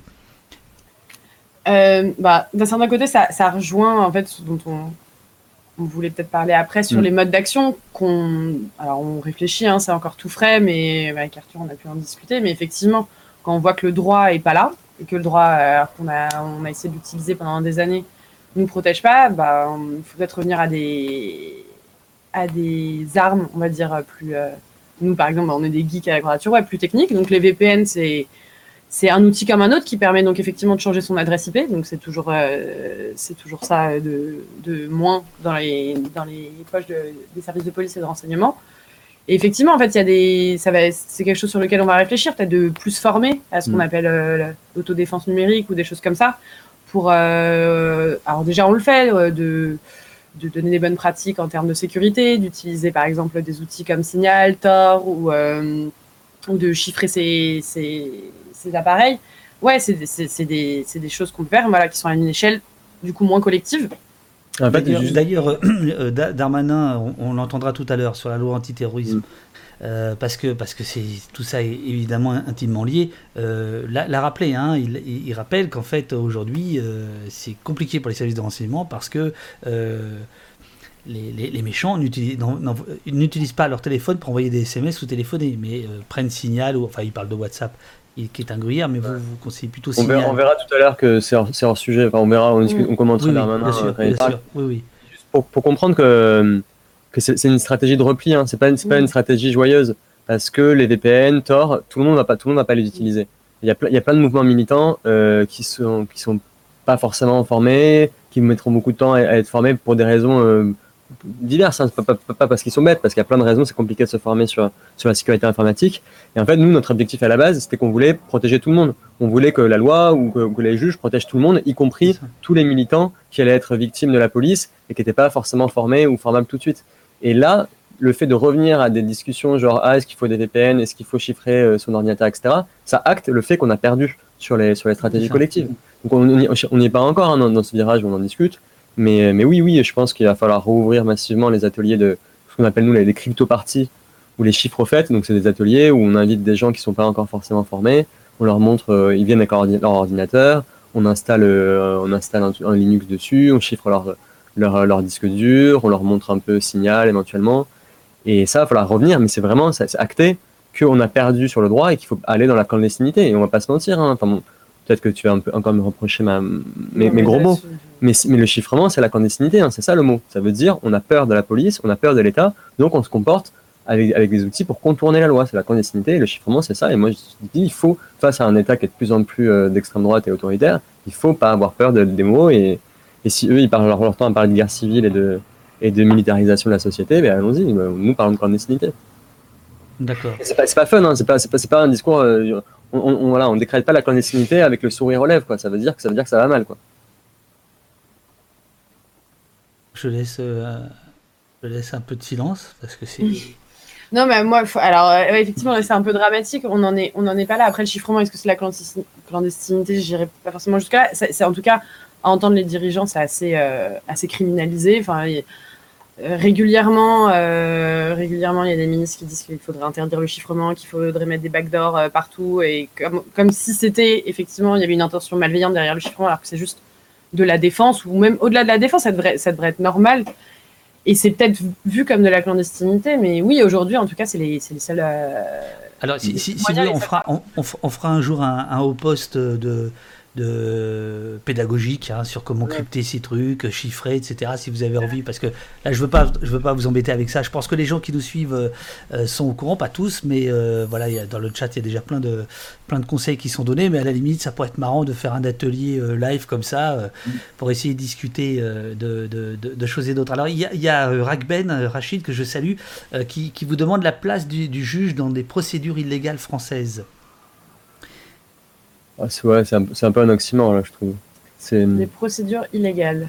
Mais le, le, en fait, du moment qu'il y a un juge, le juge il va se débrouiller pour, pour ce à quoi il touche le rendre légal. Enfin, Oui. c'est son principe. Par contre, Oui, par exemple, je pense à s'il y a des faux PV, des trucs comme ça, parce qu'on en a parlé. En fait, souvent, enfin, toutes les procédures pénales sont sous le contrôle d'un juge, mais c'est voilà, c'est théorique. Parfois, c'est juste, euh, c'est juste le juge signe quelque chose, et derrière, c'est les pratiques en fait des policiers qui sont illégales et qui vont être euh, juridiquement validées par un juge blanchi un, quoi ouais. blanchi donc après voilà, euh... c'est ce qu'on appelle le, blanchir hein, c'est-à-dire rendre légal ce qui ce qui ce qui ne l'est pas au départ ce qui est une zone grise euh, par exemple un, un prétendu renseignement euh, qui aurait été livré par euh, une source anonyme alors qu'en réalité c'est euh, des écoutes illégales quoi voilà ouais. et que on, on, on judiciarise euh, c'est le terme alors euh, néanmoins j'ai connu des juges qui, qui n'aimaient pas trop ça euh, ouais, il n'y en a ouais, pas ouais. beaucoup, mais il y en a quelques-uns.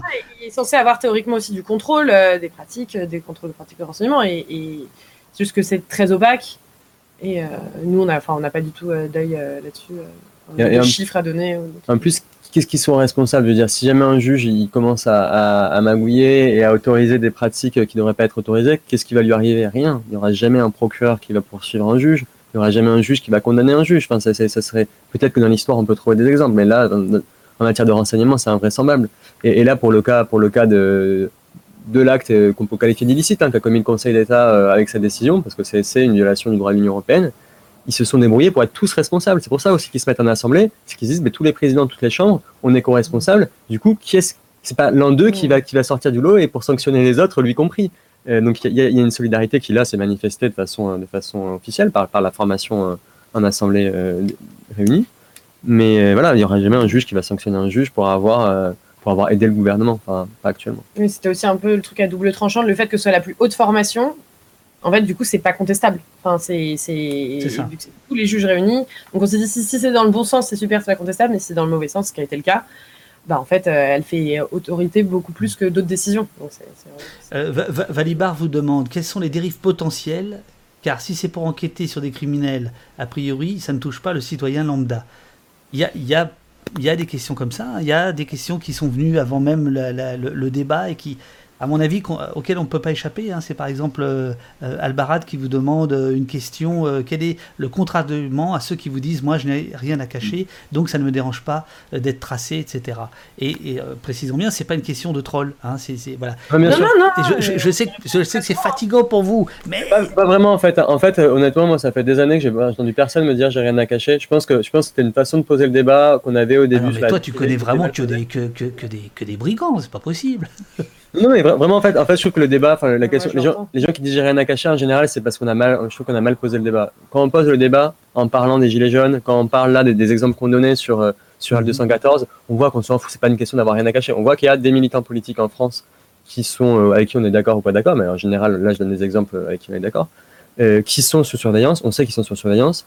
On a une note, on a une note de, merde, de 2019 ou 2020, je sais plus, euh, dans 2019, je crois, ouais du, euh, de l'Élysée, donc euh, la présidence qui a, qui a, émis une note sur les, euh, les, objectifs en matière de renseignement pour les, pour les 5 ans à venir, un truc comme ça, je crois, dans l'article c'est cité, où clairement ils visent, hein, ils visent les, les, futurs objectifs, ils disent que c'est pas du tout que le terrorisme qui vient, qui vient en lien avec l'islam, mais ils, ils, parlent de mode, mode de vie qui conteste, voilà, qui conteste le statu quo, que ce soit en matière, semble qu'ils visent des matières économiques, ou que ce soit en matière religieuse ou éthique. Clairement, ils visent presque, explicitement tout ce qui est de l'ordre des ZAD, tout ce qui est de l'ordre des Gilets jaunes, tout ce qui est de l'ordre euh, des, euh, de euh, tous les gens qui ont une religion qui n'est pas la religion principale, et qu'ils font savoir et qui, exercent leur religion publiquement. Donc vraiment, on est dans un État qui, qui officiellement a pour adversaire les islamo-gauchistes et qui vont déployer des mesures. Ben non, mais c'est eux qui le disent, qui vont déployer des mesures à la fois de renseignement et de répression contre cet ennemi de l'intérieur. Enfin, c'est le discours officiel. Donc la question là d'avoir rien à cacher ou pas, euh, elle est intéressante. Hein. Moi, moi, je pense que personnellement, j'ai rien à cacher, j'en suis assez fier. Mais par contre, j'ai peur, j'ai peur d'aller en prison, j'ai peur de, que, mes camarades musulmans euh, se fassent, se fassent un jour ou l'autre euh, tirer dessus par la police. voilà, ça, c'est ça la discussion. Hein. Et la vie privée là, c'est juste un argument juridique, c'est pas ça le problème. Oui, c'est un argument juridique et après c'est un truc un peu introspectif aussi, comme tu dis. qu'est-ce que l'intimité Qu'est-ce que les, sont les convictions Qu'est-ce que sont les habitudes en fait, on se dit que c'est pas grave jusqu'au moment où en fait c'est incriminé et en fait où ça l'est peut-être mm. déjà. Et donc derrière, euh, quand on nous dit j'ai rien à cacher, en fait généralement, enfin moi cette question je la trouve légitime, hein, et on enfin, moi je l'entends encore. Et généralement, euh, je questionne les personnes sur euh, sur vraiment en fait leur mode de vie, s'ils mm. ont évidemment ils ont des moments d'intimité. Et en fait, c'est cette question, cette question là qu'on oublie de se poser et mm. qu'on nous demande de pas nous poser aussi. Et, et c'est ça les derniers discours de Darmanin. Là, donc qui dit que vu qu'on donne tout aux GAFAM, on est censé tout donner à la police. Enfin, c'est un, un, renversement total. On, on, on, va, on va y venir, mais, on va y venir, mais euh, euh, il, peut attendre un petit peu de minutes, euh, Darmanin. On, va y venir. Il y a Laetitia qui vous demande, alors tu, tu, tu, viens, enfin vous venez de le dire un petit peu, mais de, de, quoi ont peur les dirigeants? Alors, au-delà de, de, ce que tu as dit, tu as égrené les gilets jaunes, etc., vous qui suivez la fabrication de la loi, euh, la fabrication du, renseignement, enfin des, méthodes de renseignement, etc. Est-ce que vous pouvez dessiner quelles sont les craintes, euh, quelles sont les angoisses, quelles sont les peurs euh, de, des États vis-à-vis des citoyens, vis-à-vis voilà, où, ça n'est pas transparent? non, on n'est pas sur Thinkerview, hein, on va pas, on va pas commenter. Pas. Après, on peut voir dans ce qui est chiffré dans les rapports sur le renseignement, on voit la proportion de ce qui les intéresse et que par exemple le terrorisme, c'est que 30%. Et, ça baisse. Et ça, enfin voilà, donc évidemment que c'est une préoccupation euh, et une, euh, une, base du, des renseignements actuels, mais, mais c'est que entre guillemets 30%. Et à côté, il y a effectivement les mouvements sociaux, euh, les militants politiques. voilà, on ne sait pas tellement, nous aussi, donc on parlait de contre-espionnage, d'ingérence, on ne sait pas tellement ce que ça vaut. En vrai, c'est quand même très opaque. Donc pour ceux que ça intéresse, il y a la CNCTR, qui est donc la commission qui contrôle le, renseignement, qui sort, qui publie un rapport tous les ans, donc qui, qui expose l'état des pratiques, qui expose donc en fonction des finalités que Arthur a listées tout à l'heure, qui dit à peu près où elle met le curseur. Mais voilà, ça reste le renseignement. Donc, ils, donnent les informations qu'ils veulent donner. Et, euh, et, pour le coup, on n'a pas encore d'espions et de personnes infiltrées, donc on ne sait pas. Non, non, non, c'est ah non, pas, pas du tout ça. Non, non, c'est simplement, euh, on, on, voit bien, par exemple, que le terrorisme, euh, moi, je pense que c'est à la fois une crainte, et je pense que c'est aussi un chiffon rouge. Voilà, ah, ah vous voyez ce que je veux dire. Bon, voilà, et, vous auriez pu peut-être à travers les, les, les, rendez-vous euh, feutrés que vous avez sous les dorures ressentir des choses. Quand je me moquais de Thinkerview, c'est que genre, nous, on n'est pas du tout dans ce bail-là. Nous, on parle pas au service de renseignement, c'est pas nos mm. potes. ils viennent pas nous parler. Il y a absolument, enfin, on est, on a les seuls rapports qu'on a avec eux, c'est des rapports très formels devant les juges en fait. Hein. Quand on se croise devant les juges, on est à deux doigts de, de, de, se crier dessus. Quoi. Mais effectivement, donc pour revenir à Darmanin, on en parlera après, le côté chiffon rouge, euh, donc là par exemple qui va être le terrorisme pour en fait pérenniser des pratiques de renseignement, ça effectivement c'est le cas. Et quand on compare donc avec les chiffres de qu'est-ce que ça représente le terrorisme, est-ce que c'est vraiment ça qui les intéresse ou en fait ça se trouve ça c'est bien établi, ils ont mm. leur réseau et ils veulent étendre ces pratiques pour, euh, pour d'autres finalités, ça, ça c'est fort possible. Et vraiment, là, la loi terrorisme qui, qui arrive euh, en plus euh, présenté juste après, juste après une attaque, pour alors que c'était dans les tuyaux depuis des mois. Ça, on le sait, ça, ils nous l'ont dit, que l'extension des boîtes noires, il l'avait prévu. Donc là, on voit qu'il y a vraiment une instrumentalisation médiatique d'une attaque terroriste pour faire passer des, Mm. faire passer une loi. Et ça, effectivement, le côté chiffon rouge pour faire passer une loi, bon, ben, oui, ça, on le voit depuis, Alors- 2015, alors, c'est- assez récurrent. Alors, c'est- pas Ouais, tout à fait exact parce que, en fait, j'ai retrouvé euh, euh, l'article de l'opinion euh, du 23 avril, 13h59. Donc, c'est avant, euh, c'est 20 minutes avant euh, Rambouillet. Oui. Mais euh, cet article fait état euh, du, du- du nouveau texte sur le terrorisme et le renseignement en préparation.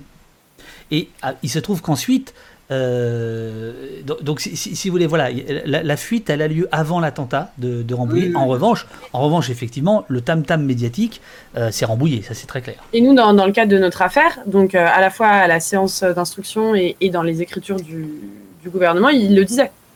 Il le disait donc en février, mars, allait loi, euh, et il s'en cachait pas. Enfin, Qu'il avoir une loi, ouais. qu'il allait avoir une deuxième loi renseignement, il s'en et, euh, c'était- Parce que en plus, vu qu'il y a eu un avis du Conseil d'État, enfin, elle, elle avait déjà été déposée, enfin, elle était déjà dans les tuyaux. Ça, ça, effectivement, ça, c'est peut-être le fait que nous, à la Quadrature, on suive ça, on, on- on- on peut être plus averti que d'autres, et du coup, ça répond à la question.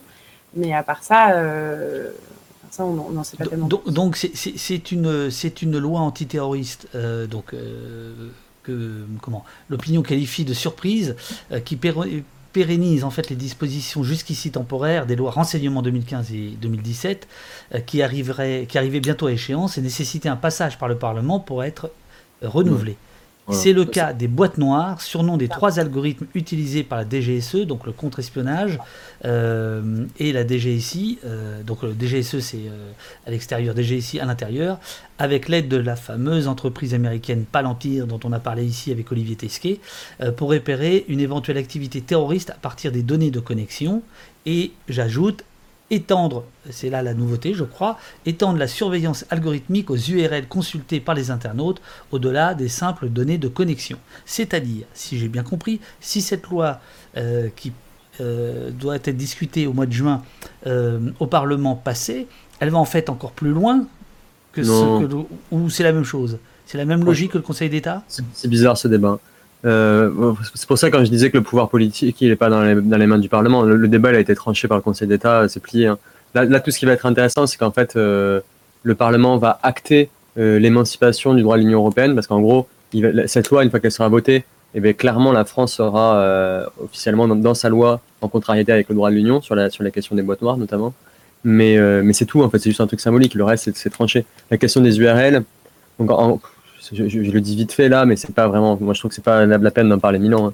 La question des, en gros, avant, les seules données qui allaient être analysées, en théorie, ça avait l'air d'être les euh, l'adre- l'adresse IP euh, de la personne qui euh, commence la communication, éventuellement l'adresse IP de la personne qui la reçoit et les horaires en fait de communication. En gros, on peut imaginer que c'est ça. Et là, il serait question aussi d'analyser l'URL des sites visités. Donc, c'est pas juste des adresses IP qui sont qui comme ça ne veulent pas dire grand chose, mais aussi l'URL. Donc, en gros. Euh, euh, des adresses, et des fois dans l'URL, vous savez, vous avez le titre d'un article, etc.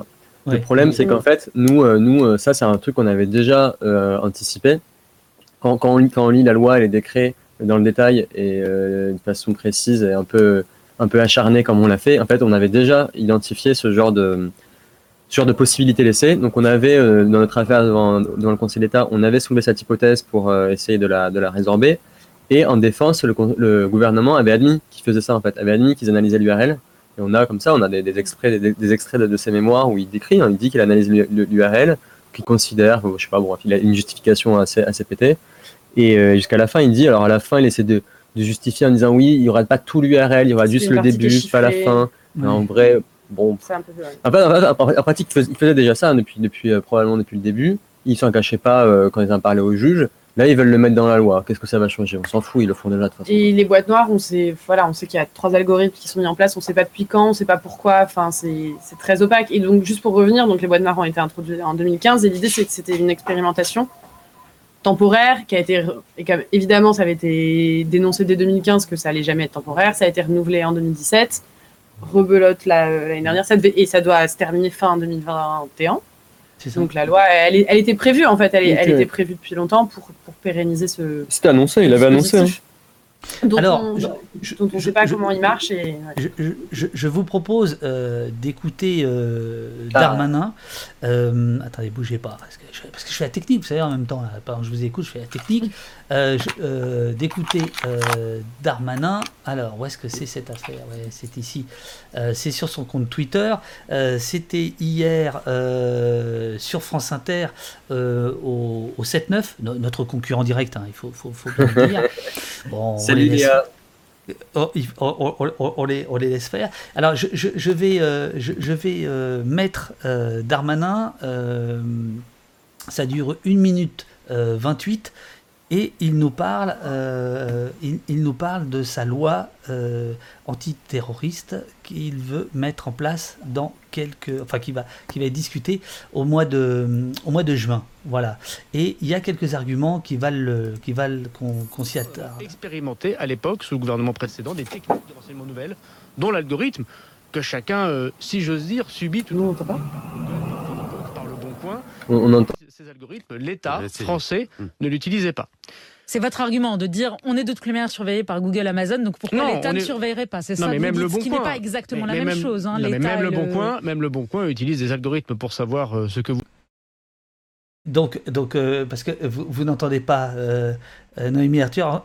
D- ouais, je, je- je répéterai. Donc, euh, Gérald Darmanin dit en, en gros, euh, les algorithmes, Google euh, s'en occupe et il a, il a un super exemple. C'est génial. Non, là, là, là, j'avoue, là, j'avoue, moi, ça m'a cisaillé. Euh, il parle du Bon Coin. Le Bon Coin, qui est un site, euh, je crois que c'est le quatrième site français, etc. Le Bon Coin, qui est vraiment tout ce qu'il y a de plus anodin, quoi. voilà. Et il dit, mais attendez, euh, voilà, vous allez sur le Bon Coin, le Bon Coin un algorithme, bah, en gros, la police va faire pareil. Alors, je, mets le son pour ceux qui nous écoutent, et puis vous, vous connaissez de toute façon l'argument, mais je vous le résumerai. Euh, voilà, parce que nous avons un- encore un problème technique chez nous euh, pour que euh, les invités puissent entendre ce que je diffuse en même temps. C'est tout un bazar. Ah merde Ah bah voilà, alors voilà que alors, ça repart dans l'autre sens. Ok, bon, c'est bon, c'est parti. que chacun, euh, si j'ose dire, subit toute la journée par Google, par Facebook, par Le Bon Coin, qui utilise ces algorithmes. L'État français Hmm. ne l'utilisait pas. C'est votre argument de dire on est de toute manière surveillé par Google, Amazon, donc pourquoi l'État ne surveillerait pas? C'est ça mais même dites, le ce Bon qui n'est pas exactement Mais- la mais même même- chose. hein, non, mais l'État même le bon coin, même le bon coin utilise des algorithmes pour savoir euh, ce que vous souhaitez. La différence avec l'État, c'est que l'État, lui, va demander l'avis à quatre personnes, dont une autorité administrative indépendante, qui est la Commission nationale des techniques de renseignement, pour savoir si elle a le droit de le faire. Aujourd'hui, si une personne se connecte et regarde trois, quatre fois des vidéos de décapitation sur Internet, nous ne le savons pas, nous ne pouvons pas le savoir. C'est pourtant pas un très bon signe, vous en conviendrez. Avec cette loi, Vous- vous allez Avec la pouvoir- loi, si elle est adoptée telle qu'elle par le Parlement, nous connaîtrons le fait que quelqu'un s'est connecté trois, quatre fois, cinq fois, a fait des recherches sur les décapitations, par exemple, de Daesh. Nous aurons ce signalement qui est anonyme.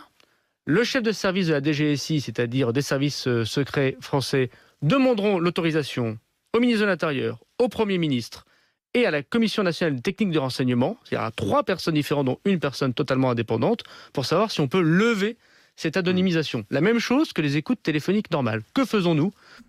Voilà, gros- grosso modo, je vais, je vais remettre le son et je vais vous remettre euh, à l'écran, les amis. Euh, gro- grosso modo, euh, un, euh, les Google le fait, De quelle le- liberté s'agit-il? Le Bon Coin le fait. euh, oui, alors là, vous entendez peut-être des sons, c'est des sons bon, que. bon. Voilà, Euh, c'est les sons que, que les, les, les Twitchos balancent euh, pendant qu'on parle. Euh, donc, un, euh, les GAFAM le font, le Bon Coin le fait. Donc, bon, voilà, c'est- rentré dans nos, dans, dans nos habitudes. Et la différence entre ces plateformes privées et l'État, c'est que euh, il y a quatre personnes pour réguler. Donc, ils parlent, ils parlent de, de- de- du- service du, du contrôle de, du renseignement dont vous avez parlé tout à l'heure, le CRT, je sais plus quoi, là, euh, des, des autorisations qui sont, qui sont demandées au Premier ministre, qui sont demandées au ministre de l'Intérieur, etc. Et que gros- grosso modo, euh, il y a un cadre légal euh, à, à tout ça. Moi, ce que je trouve absolument passionnant, c'est comment euh, nos usages euh, du quotidien, que ce soit le téléphone portable, parce que tout le monde n'a pas un Nokia euh, comme toi, Arthur, euh, donc euh, le- le- le- c- cet asservissement euh, volontaire, euh, cette utilisation Non, non, volontaire. non, non, non, non, non, non. Attends, non. Non, non, d'esclavage. Non, Non, bah si. euh, euh, si, n'existe on, pas, on la est, on est service quand même bien obligé de dire que tout, là, euh, on est bien obligé de dire qu'on utilise tous des outils dont on, dont on le connaît euh, euh, le- le- le- la face sombre. Je, je veux dire, on sait tous que c'est des outils de traçage, etc. Oui, mais dis Et- pas que c'est dis pas que c'est volontaire. C'est comme, c'est comme si tu vas dire à un type qui toute la journée euh, travaille dans des conditions de misère euh, pour, pour gagner un peu d'argent, que c'est volontairement qu'il a choisi de se mettre dans des conditions d'esclavage. et surtout, pas- nous, on, on combat les GAFAM et on est. Enfin, l'idée, c'est quand même. C'est pas, c'est pas la faute des gens qui utilisent les, les outils, c'est vraiment la faute des, des- de ceux qui les conçoivent et, et qui se servent de la surveillance pour les, Bien sûr. pour les faire fonctionner. Et, on, et je pense que c'est important de. Parce que c'est pas Bien volontaire. sûr, bien pour sûr. plein de gens, c'est pas volontaire. Faut, faut arrêter de, voilà, de, di- de dire que c'est les gens qui eux-mêmes se sont mis dans la merde. Non, il y a plein de gens, ils n'ont pas le choix d'utiliser ces outils pour des raisons professionnelles, des raisons familiales, euh, des- du fait qu'il n'y a plus d'autres services. Des fois, il y a des services qui avant existaient, ont disparu. Il reste plus que ce, que ce fourni par les GAFAM. faut vraiment. euh, les, les, les- victimes sont jamais volontaires hein, des, des violences qu'elles subissent. quoi. C'est pour ça que je suis. que j'ai bondi. Je bondi. pense, je, je- ah, non, là, là, là, je, là, je suis en désaccord avec toi, mais c'est, je, je- non, non, je, je pense que, je pense que les gens utilisent Google parce que c'est plus simple que, euh, que Lilo. Voilà, c'est tout. Euh, je pense Lilo, que c'est plus simple d'avoir. euh, Non, mais c'est sûr qu'il y, a- il y a la simplicité et c'est ce qu'on on fait aussi un peu à côté. On parlait de chiffrement, on essaye de, de promouvoir des outils libres, des outils qui surveillent pas. Mais voilà, c'est on n'a pas le marketing de Google avec. Enfin voilà, c'est ça, ça Ouais, reste aussi euh, la sensibilisation et une manière, une forme de lutte qui est à côté, à côté de ce qu'on fait. Mais hum, est-ce qu'on peut, est-ce qu'on peut traiter, enfin est-ce qu'on peut dire que les gens sont coupables? J'ai du, j'ai du mal à, à non, non, c'est, pas, c'est pas coupable.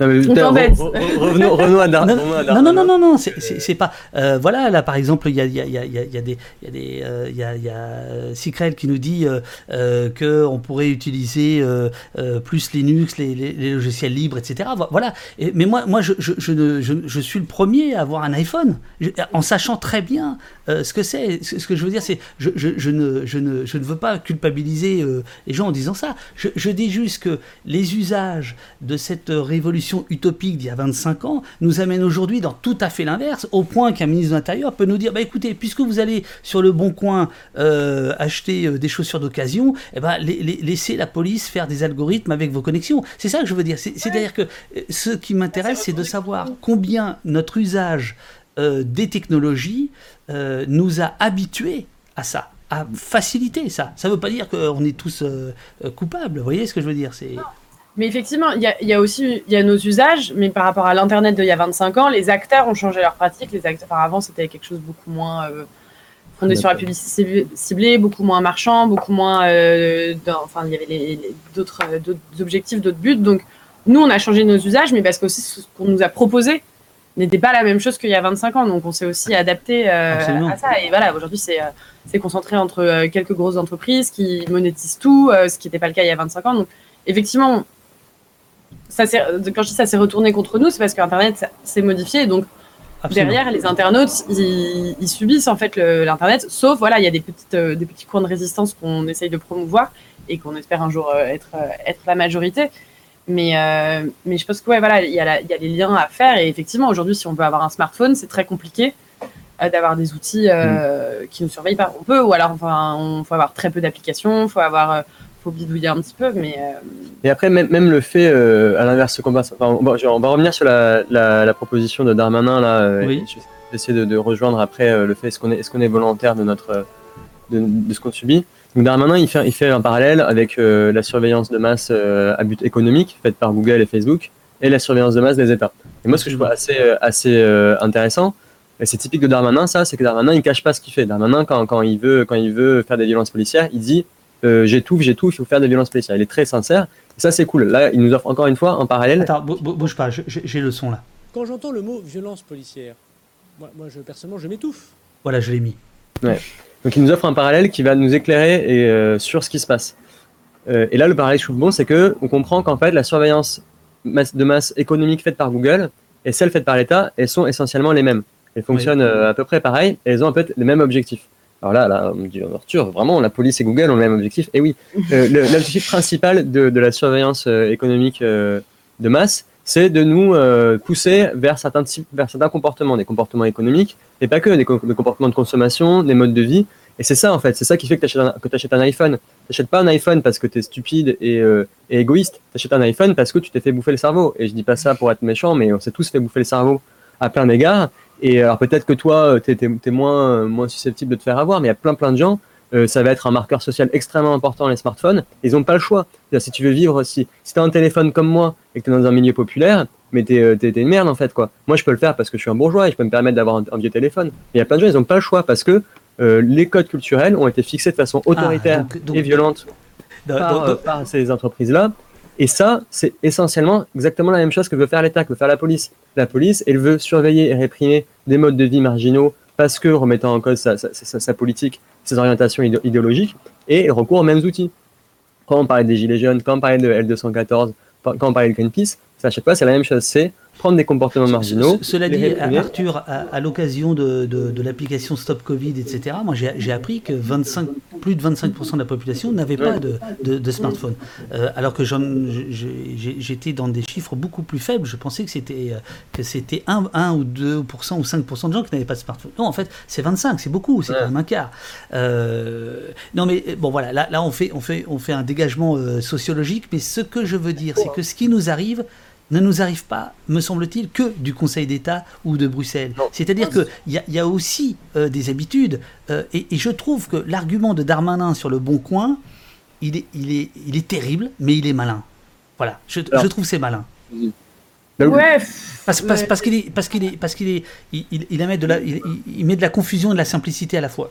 C'est ça. Et en fait, euh, ce que disait Arthur, c'est que là où, où ça se rejoint euh, la surveillance par les GAFAM et la surveillance par l'État, à, à, la fin, en fait, c'est du contrôle et du contrôle des masses. Et alors, il y en a un pour nous vendre euh, des choses, l'autre c'est pour nous surveiller, même si on voit, alors ça c'est encore un autre sujet qu'ils peuvent, ils peuvent collaborer, soit, enfin, Facebook peut aide, aide le gouvernement à, à surveiller ça c'est clair. Mais voilà, à la fin, c'est du contrôle. Et en fait, on n'en veut pas. Et dans les deux cas, nous, on, se bat contre ça. Et là où Darmanin, avec, euh, en, faisant des, en simplifiant grossièrement, il admet qu'on accepte cette surveillance en plus du bon coin, alors que on, enfin, on, se bat contre. Et je pense qu'il y a quand même beaucoup de gens qui prennent conscience et qui, qui, font gaffe à leur vie privée. Mais lui, il part du principe, ça existe. Euh, aujourd'hui, c'est les GAFAM, c'est comme ça. Donc, il faut qu'on transpose. Et en fait, non. Dans les deux cas, c'est une forme de domination, une forme de contrôle qu'il faut, qu'il faut combattre, mais c'est des, c'est des, des, logiques qui sont pas tellement différentes. Et surtout, là où c'est intéressant, où ça se rejoint, c'est que les deux sont illégales. Et c'est là, où, c'est là où sa simplification, elle est, elle est vraiment dégueulasse. C'est qu'en fait, il dit Google le fait déjà, on le fait aussi, ça fait Google, quand il le fait, c'est illégal, il viole la loi française. Il viole le RGPD. Et lui, en gros, c'est comme s'il disait bah, écoutez, il y a des gens, il y a des proxénètes, il y a des gens qui, qui, qui, euh, qui font des choses horribles, bah, alors nous aussi, on va le faire. c'est vraiment ça, le, niveau de mentalité, c'est il y a des voyous, donc soyons voyous. Et. Euh, ça, c'est vraiment les politiques autoritaires, les pires, en mode genre, on s'en fout du droit, on prend comme exemple des voyous et on dit qu'on va faire pareil. Alors, il y, a des questions, euh, et je, reviens maintenant au Conseil d'État et à la fin de votre communiqué, parce que euh, vous venez, là, ce dont on parle, c'est comment lutter, comment combattre, etc. Et justement, euh, ce, dégagement, il est, très fort dans la fin de ce communiqué, parce que c'est. Bon, vous avez l'habitude d'être un peu grandiloquent et, et alarmiste, et moi j'adore ça, mais là, là, par contre, Là, par contre, c'est, euh, euh, euh, on, sent le coup de massue, quoi. Voilà. Et moi, ça m'a vraiment surpris. J'ai trouvé ça assez beau, d'ailleurs, de, votre part. vous l'avez mis en gras. Je, vais lire le passage et vous allez nous dire ensuite où, est-ce que vous en êtes? Parce que c'était il y a une semaine, peut-être que ça va mieux maintenant. six ans de procédure pour voir le Conseil d'État piétiner sans gêne ni hésitation l'ensemble des arguments juridiques qui auraient dû s'imposer à lui. Ne le cachons pas, la défaite est si amène, amère que nous peinons à comprendre comment poursuivre cette lutte sur le plan juridictionnel. Devons-nous encore opposer à l'État un droit dont il ne cherche même plus à tirer sa légitimité? Peu importe la forme que prendra notre lutte à l'avenir, elle nous apparaît aujourd'hui plus difficile et douloureuse qu'elle ne l'était hier etc. Plus que jamais, nous avons besoin de votre aide pour continuer. Alors ça, effectivement, il faut qu'on mette dans le, dans le chat euh, le lien pour... Euh, voilà, si, si, tous ceux qui nous suivent, si, euh, si les plus de 300 personnes qui sont là nous suivent en ce moment, et je sais pas combien vous êtes depuis le début, eh ben vous, si certains peuvent donner un peu de pognon à la quadrature, ce serait pas mal. Donc on va mettre le lien pour, les, pour les dons pour la, pour la quadrature. ça, c'est la conclusion de votre communiqué suite au, à la décision du Conseil d'État euh, Noémie. Noémie, parce que c'est Arthur qui parle beaucoup là. Noémie, ouais, ouais. comment on doit comprendre ça on était... Non, non, en plus, on était ensemble la semaine dernière quand, quand on a eu la décision et on était bien déprimés. Et alors, après, voilà, c'était une réaction à chaud. Et puis, on n'est pas que des juristes à la quadrature. Et on est, en fait, faut qu'on dise, on est un petit groupe de juristes à, à bosser ensemble depuis plusieurs années. C'est un truc euh, collaboratif. C'est euh, c'est vraiment un, un truc assez humain. euh, et on se sert chacun de ce qu'on sait faire, donc c'est-à-dire du droit pour essayer d'avoir des victoires collectives. Et effectivement, là, quand c'est notre plus grosse affaire, on est allé devant les plus hautes juridictions on perd, et comme on l'a expliqué là pendant pas mal de temps, sur des arguments et sur un raisonnement qui est très très critiquable. Euh, ouais, on- alors je parle en mon nom parce qu'on est voilà comme dis, on est un petit groupe, on n'a pas on n'a pas euh, de vision encore précise de ce qu'on fera après, mais oui, on est un peu on est dégoûté. En fait, on se demande à quoi ça sert et ce qu'on sait faire. En fait, on se dit que le Conseil d'État est tellement établi que euh, les, le- comme on dit, les pratiques de renseignement sont tellement euh, présentes et imprégnées en fait, euh, et qu'il y a une espèce de blanc-seing pour la police et, et pour les hauts fonctionnaires. En fait, on a beau savoir faire du droit, on a beau vouloir aller dans les juridictions, on a beau avoir quelques victoires. Derrière, euh, derrière, il y a un système, derrière, il y a, il y a des institutions qui, qui bougeront pas, et on a beau être cinq petits gus et gussettes, comme on dit. Enfin, on, on arrive à faire parler de ces sujets et on va continuer à le faire, mais quand il y a quelque chose d'aussi gros Mm. euh, qui aboutit à rien, euh, on se dit peut-être qu'il faut, voilà, il faut passer par, par d'autres moyens. On va continuer à le faire, mais peut-être par d'autres moyens. Donc voilà, c'était à chaud, mais c'était, on était, on était vraiment dégoûtés parce que c'est la manière en plus dont ça s'est passé, parce que perdre, on a déjà perdu pas mal de fois, mais après c'était des, plus petites affaires et euh, des choses moins importantes et qui nous, alors tout nous tient à cœur, mais voilà, c'est un script à durée, donc il y a l'amertume et ouais la question de l'efficacité de, de ce mode de contentieux qui était pas, qui est arrivé plus tard dans la dans la vie de la quadrature. C'était, on faisait pas ça au début, on a commencé à faire ça, on a eu des victoires, on a eu des défaites. Bon, bah, à voir euh, jusqu'où on va avec, euh, avec ce mode d'action, euh, parce que si, si ça permet de rien faire bouger. Tu disais au début qu'on était des empêcheurs de tourner en rond ou je sais plus, quelque chose comme ça. C'est vrai, mais, euh, mais comment, comment on le fait en fait et, et est-ce que ça marche? Alors justement, ça, c'est, il y a beaucoup de questions là-dessus ou des remarques euh, qui sont euh, des encouragements. Alors, il y a évidemment quelqu'un qui dit Attends, euh, fais gaffe parce qu'en fait, il y a 200 bots DRG, donc effectivement, il n'y aura peut-être pas beaucoup de donateurs, mais on va mettre le lien. Je crois que le lien a été mis. Ah, les dans RG la- peuvent nous donner de l'argent, hein, euh, ça va, on prend. Vous avez déjà eu 3000 du Conseil d'État, donc euh, après tout, c'est open bar, comme tu dis. Euh, donc il y a par exemple Zarget qui dit euh, On a collectivement subi une grosse défaite. Bon, mais du coup, on fait quoi maintenant? Comment comptez-vous lutter à l'avenir? Et qui parle aussi de 2022, c'est-à-dire que quid de 2022 Est-ce que d'après vous, la, la lutte peut aussi passer par des débats avec ce qui reste de la gauche ou ce qui est à droite? Est-ce que, est que vous avez envie de ça? Est-ce que, est que j'imagine que vous êtes euh, dragué euh, ou on doit vous appeler un petit peu Non? Non, Attends, non, non, non. Même pas ça.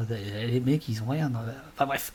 Euh, Moi, j'ai le souvenir, je vais pas donné les noms, mais j'ai le souvenir d'une réunion avec un, avec un député euh, insoumis, que je vais pas nommer parce que par ailleurs, il est plutôt, bon, il est, il est plutôt gentil, il est plutôt correct. Et où on explique pendant longtemps, on développe comme ça sur ça, euh, euh, longtemps, mais euh, voilà, tout genre de discours compliqués, un peu long. Et à la fin, il nous coupe et il nous dit, bah, écoutez, euh, peu importe, vous ne pouvez pas plutôt me donner des punchlines là, que je puisse sortir à l'Assemblée pour, euh, pour faire du bruit. Et nous, on était là, mais non, mais c'est catastrophique, on va pas te donner des punchlines, la vie, enfin, la, la situation est beaucoup trop grave pour qu'on pour réfléchisse comme ça. Donc voilà, donc c'est plutôt on, ça nos on- relations. on- on parle à des, à des partis politiques, mais on n'est pas. Ça, arrive pour dans, dans le plaidoyer, mais on n'est pas. On, est, on fait en sorte de toujours avoir une indépendance par rapport euh, Ouais, ouais. à ça. Et effectivement, l'échéance de 2022, bon, bah, ce sera un moment où on parlera, mais moi, j'ai un peu. Enfin, à titre personnel, j'ai un peu peur aussi de la, ce genre de moment où c'est aussi cacophonique et où Mhm. rien, n'en sort. Et après, sur euh, la question, sur les différents modes d'action, bah, justement, on y, on y réfléchit et ça va introduire des débats au sein de l'association. Mm. Mais là, là, on peut rien. Enfin, on n'a pas, de position. Mais, Juste euh, pour revenir sur, sur ce, qui ce allait être difficile, et là sur la conclusion que tu as lue, en fait, à la base, il y avait, il y avait deux conclusions qu'on avait préparées. Et il y en avait une qui était la première qui était proposée, qui était assez joyeuse, en fait, qui n'était pas joyeuse, mais qui était optimiste, parce que on déteste hein, dire aux gens tout est foutu, euh, même si on le fait, on le fait beaucoup peut-être souvent, mais d'habitude, on essaie de dire allez, on va se mobiliser, on va faire un truc. La première proposition, c'est de dire voilà, il nous reste encore telle et telle voie, on peut tenter des choses, euh, allez, on y va. Et après, une autre, propo- une autre proposition qui était celle que tu as lue.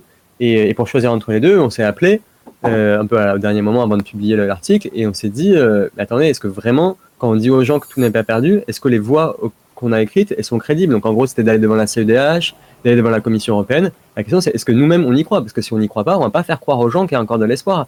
Et en fait, tous, on s'est regardé, on s'est dit, euh, ouais, on va, c'est peut-être des voies qu'on va tenter parce que parce qu'on est peut-être jusqu'au boutiste. D'abord, on va pas le faire maintenant parce que là, on est trop, on est trop abattu. Et en plus, on n'y croit pas vraiment. En fait, on n'y croit pas. Donc, on va pas, on va pas faire. on- Enfin, bon. qu'on va le faire. On va le faire peut-être, peut-être qu'on gagnera, je veux dire, mais on, on va, on va pas donner aux gens des espoirs qu'on n'a pas nous. Et euh, donc sur le plan, là, enfin, en tout cas sur cet aspect précis, la surveillance de masse, des boîtes noires, etc. Quand on a fait le tour des, des possibilités qu'il y avait, Juridique. juridiques, voilà, ça, en il n'y avait aucune qui nous emballait. Et du coup, ça sert à rien de, ça sert à rien de tourner autour du pot. On va pas dire aux gens, euh, allez, c'est pas foutu. Ben non, en fait, bah, là, bah, c'est foutu. Ouais. c'est pour ça que voilà, il y a d'autres actions autres que juridiques qui peuvent être, enfin, auxquelles on réfléchit. Enfin, on verra, ça va être sur un temps long et c'est vrai qu'il y a.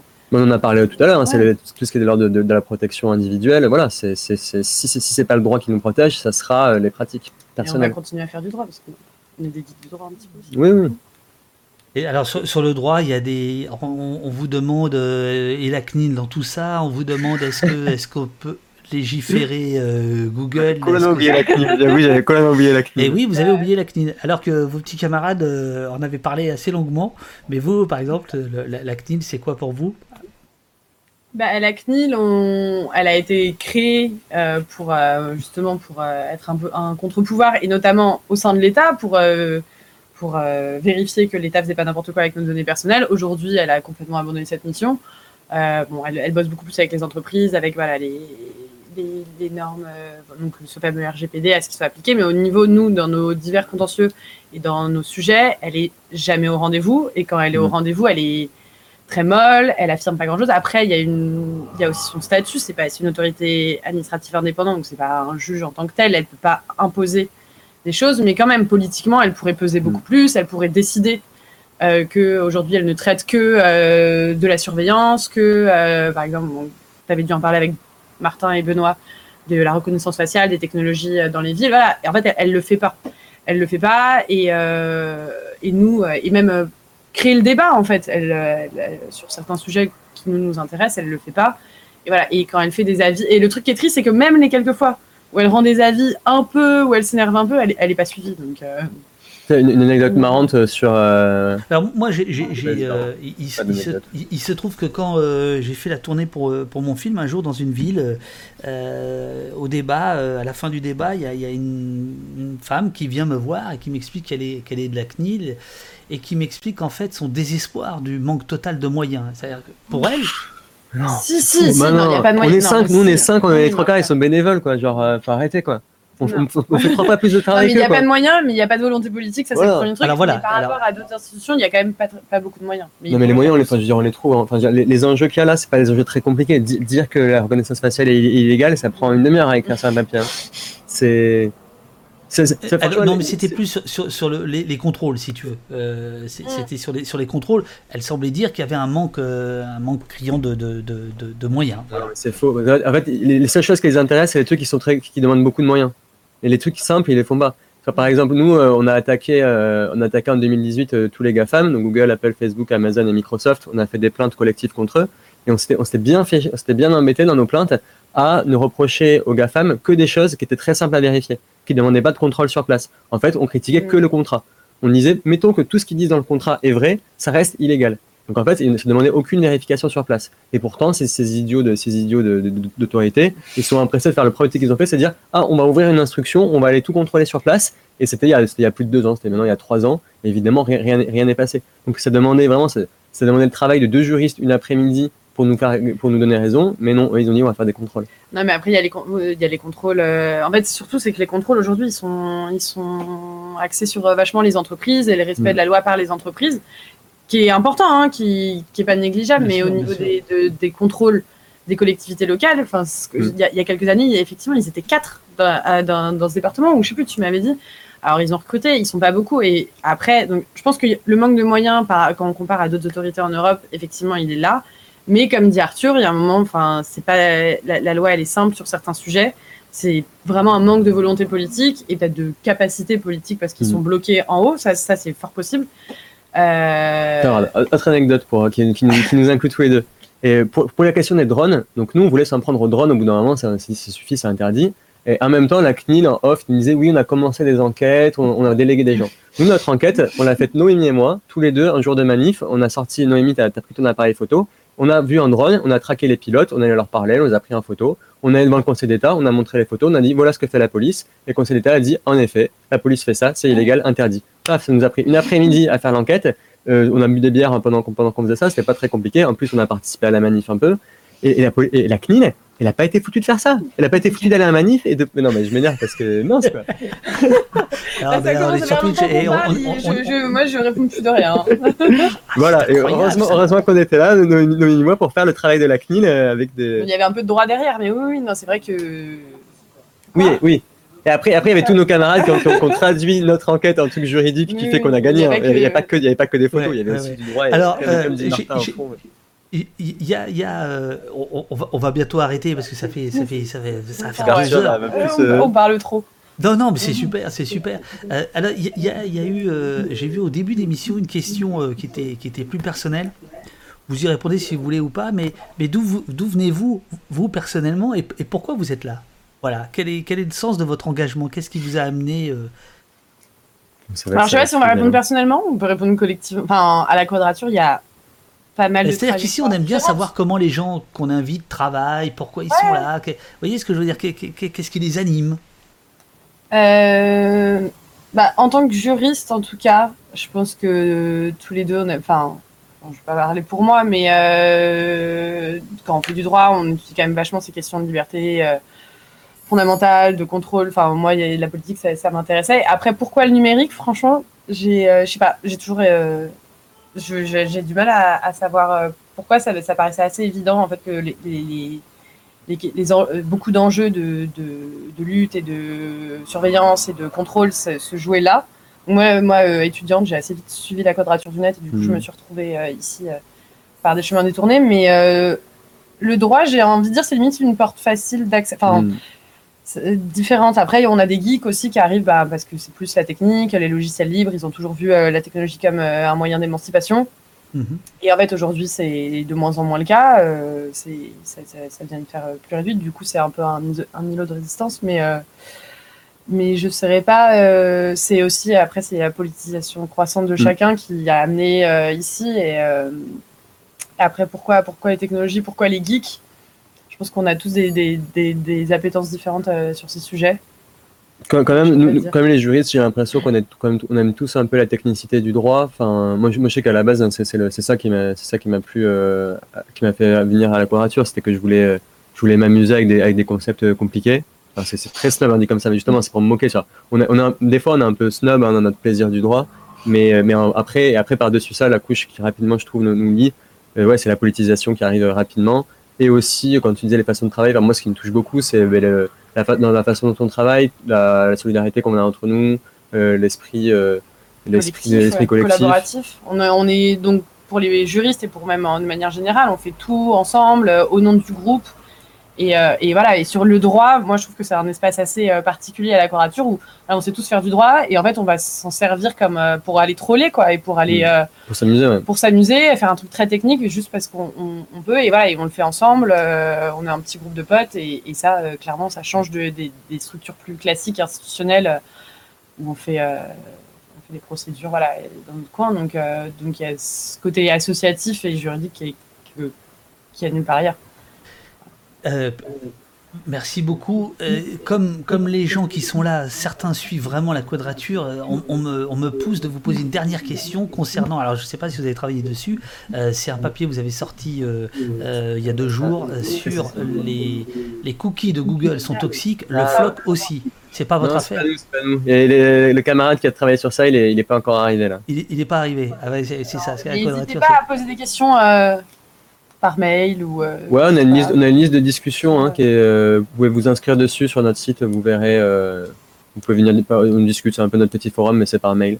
Ouais, D'accord. En, en- en fait, le, le- le- le- la particularité de cette technologie, c'est qu'elle traque l'utilisateur, l'utilisatrice directement depuis son navigateur, au lieu que ce soit le site web qui le fasse. Voilà, donc euh, conseil immédiat, supprimez Google Chrome et Chromium de votre téléphone et ordinateur, alertez vos amis et réessayer Firefox. Alors moi je suis toujours entre Safari et Firefox. Voilà, j'ai beaucoup de- d'affection pour Firefox, c'est vrai. Bah, Très bien. allez, je, je vais y revenir. Euh, bah écoutez, super, Mer- merci, euh, merci beaucoup euh, à vous deux d'être d'être venus si tôt. Bah, pas maintenant, mais au début.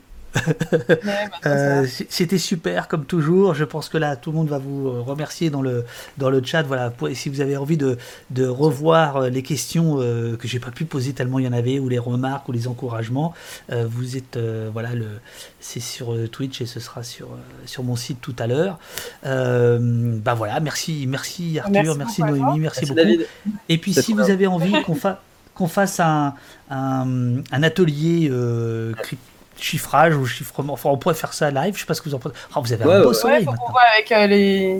Mais peut-être que euh, l'auteur de l'article, l'auteur de l'article là que tu as cité, ouais. peut-être que peut-être qu'il kifferait, ouais. L'auteur de l'article, ah oui, mais alors vous c'est anonyme, donc on ne sait pas. Il y a, euh, enfin voilà, il, y a tout, un- tout un tas de conseils. Ok, super. Bon, on fera, on fera la petite tambouille euh, plus tard. Voilà, merci. Un atelier, ce serait top, demande euh, Corbin Druck. Euh, voilà, Euh, vous êtes géniaux. Oh, les- gens, ils vous aiment. hein. C'est incroyable. hein. Euh, au Conseil d'État, bon, euh, peut-être pas beaucoup, mais ici, ils vous aiment. hein. Voilà. Et nous aussi, on vous aime. Bon, super, génial. Mer- merci. Salut, merci merci beaucoup. beaucoup, merci beaucoup. Euh, alors moi les amis, je vais faire une petite, euh, une petite pause euh, technique, une petite pause café, hein, euh, et euh, je reviens dans, dans deux minutes, le temps d'aller me servir une petite, une petite tasse, et on fera une rapide, rapide débrief là de, de ce qu'on s'est dit et revue de presse. Et voilà. Et puis je vais aussi en profiter pour remercier Adèle. Adèle E, je crois savoir qui c'est, qui a pris un abonnement, bah super. Et euh, Silouane 20 qui a pris un abonnement de, pour une durée de deux mois, bah c'est super. Euh, N'oubliez pas, puisque vous avez plein de pognon, de donner un peu de pognon à la quadrature du net, euh, qui, qui se bat sans compter depuis des années. Quoi. Voilà. Euh, à tout à l'heure les amis, petit café, je reviens.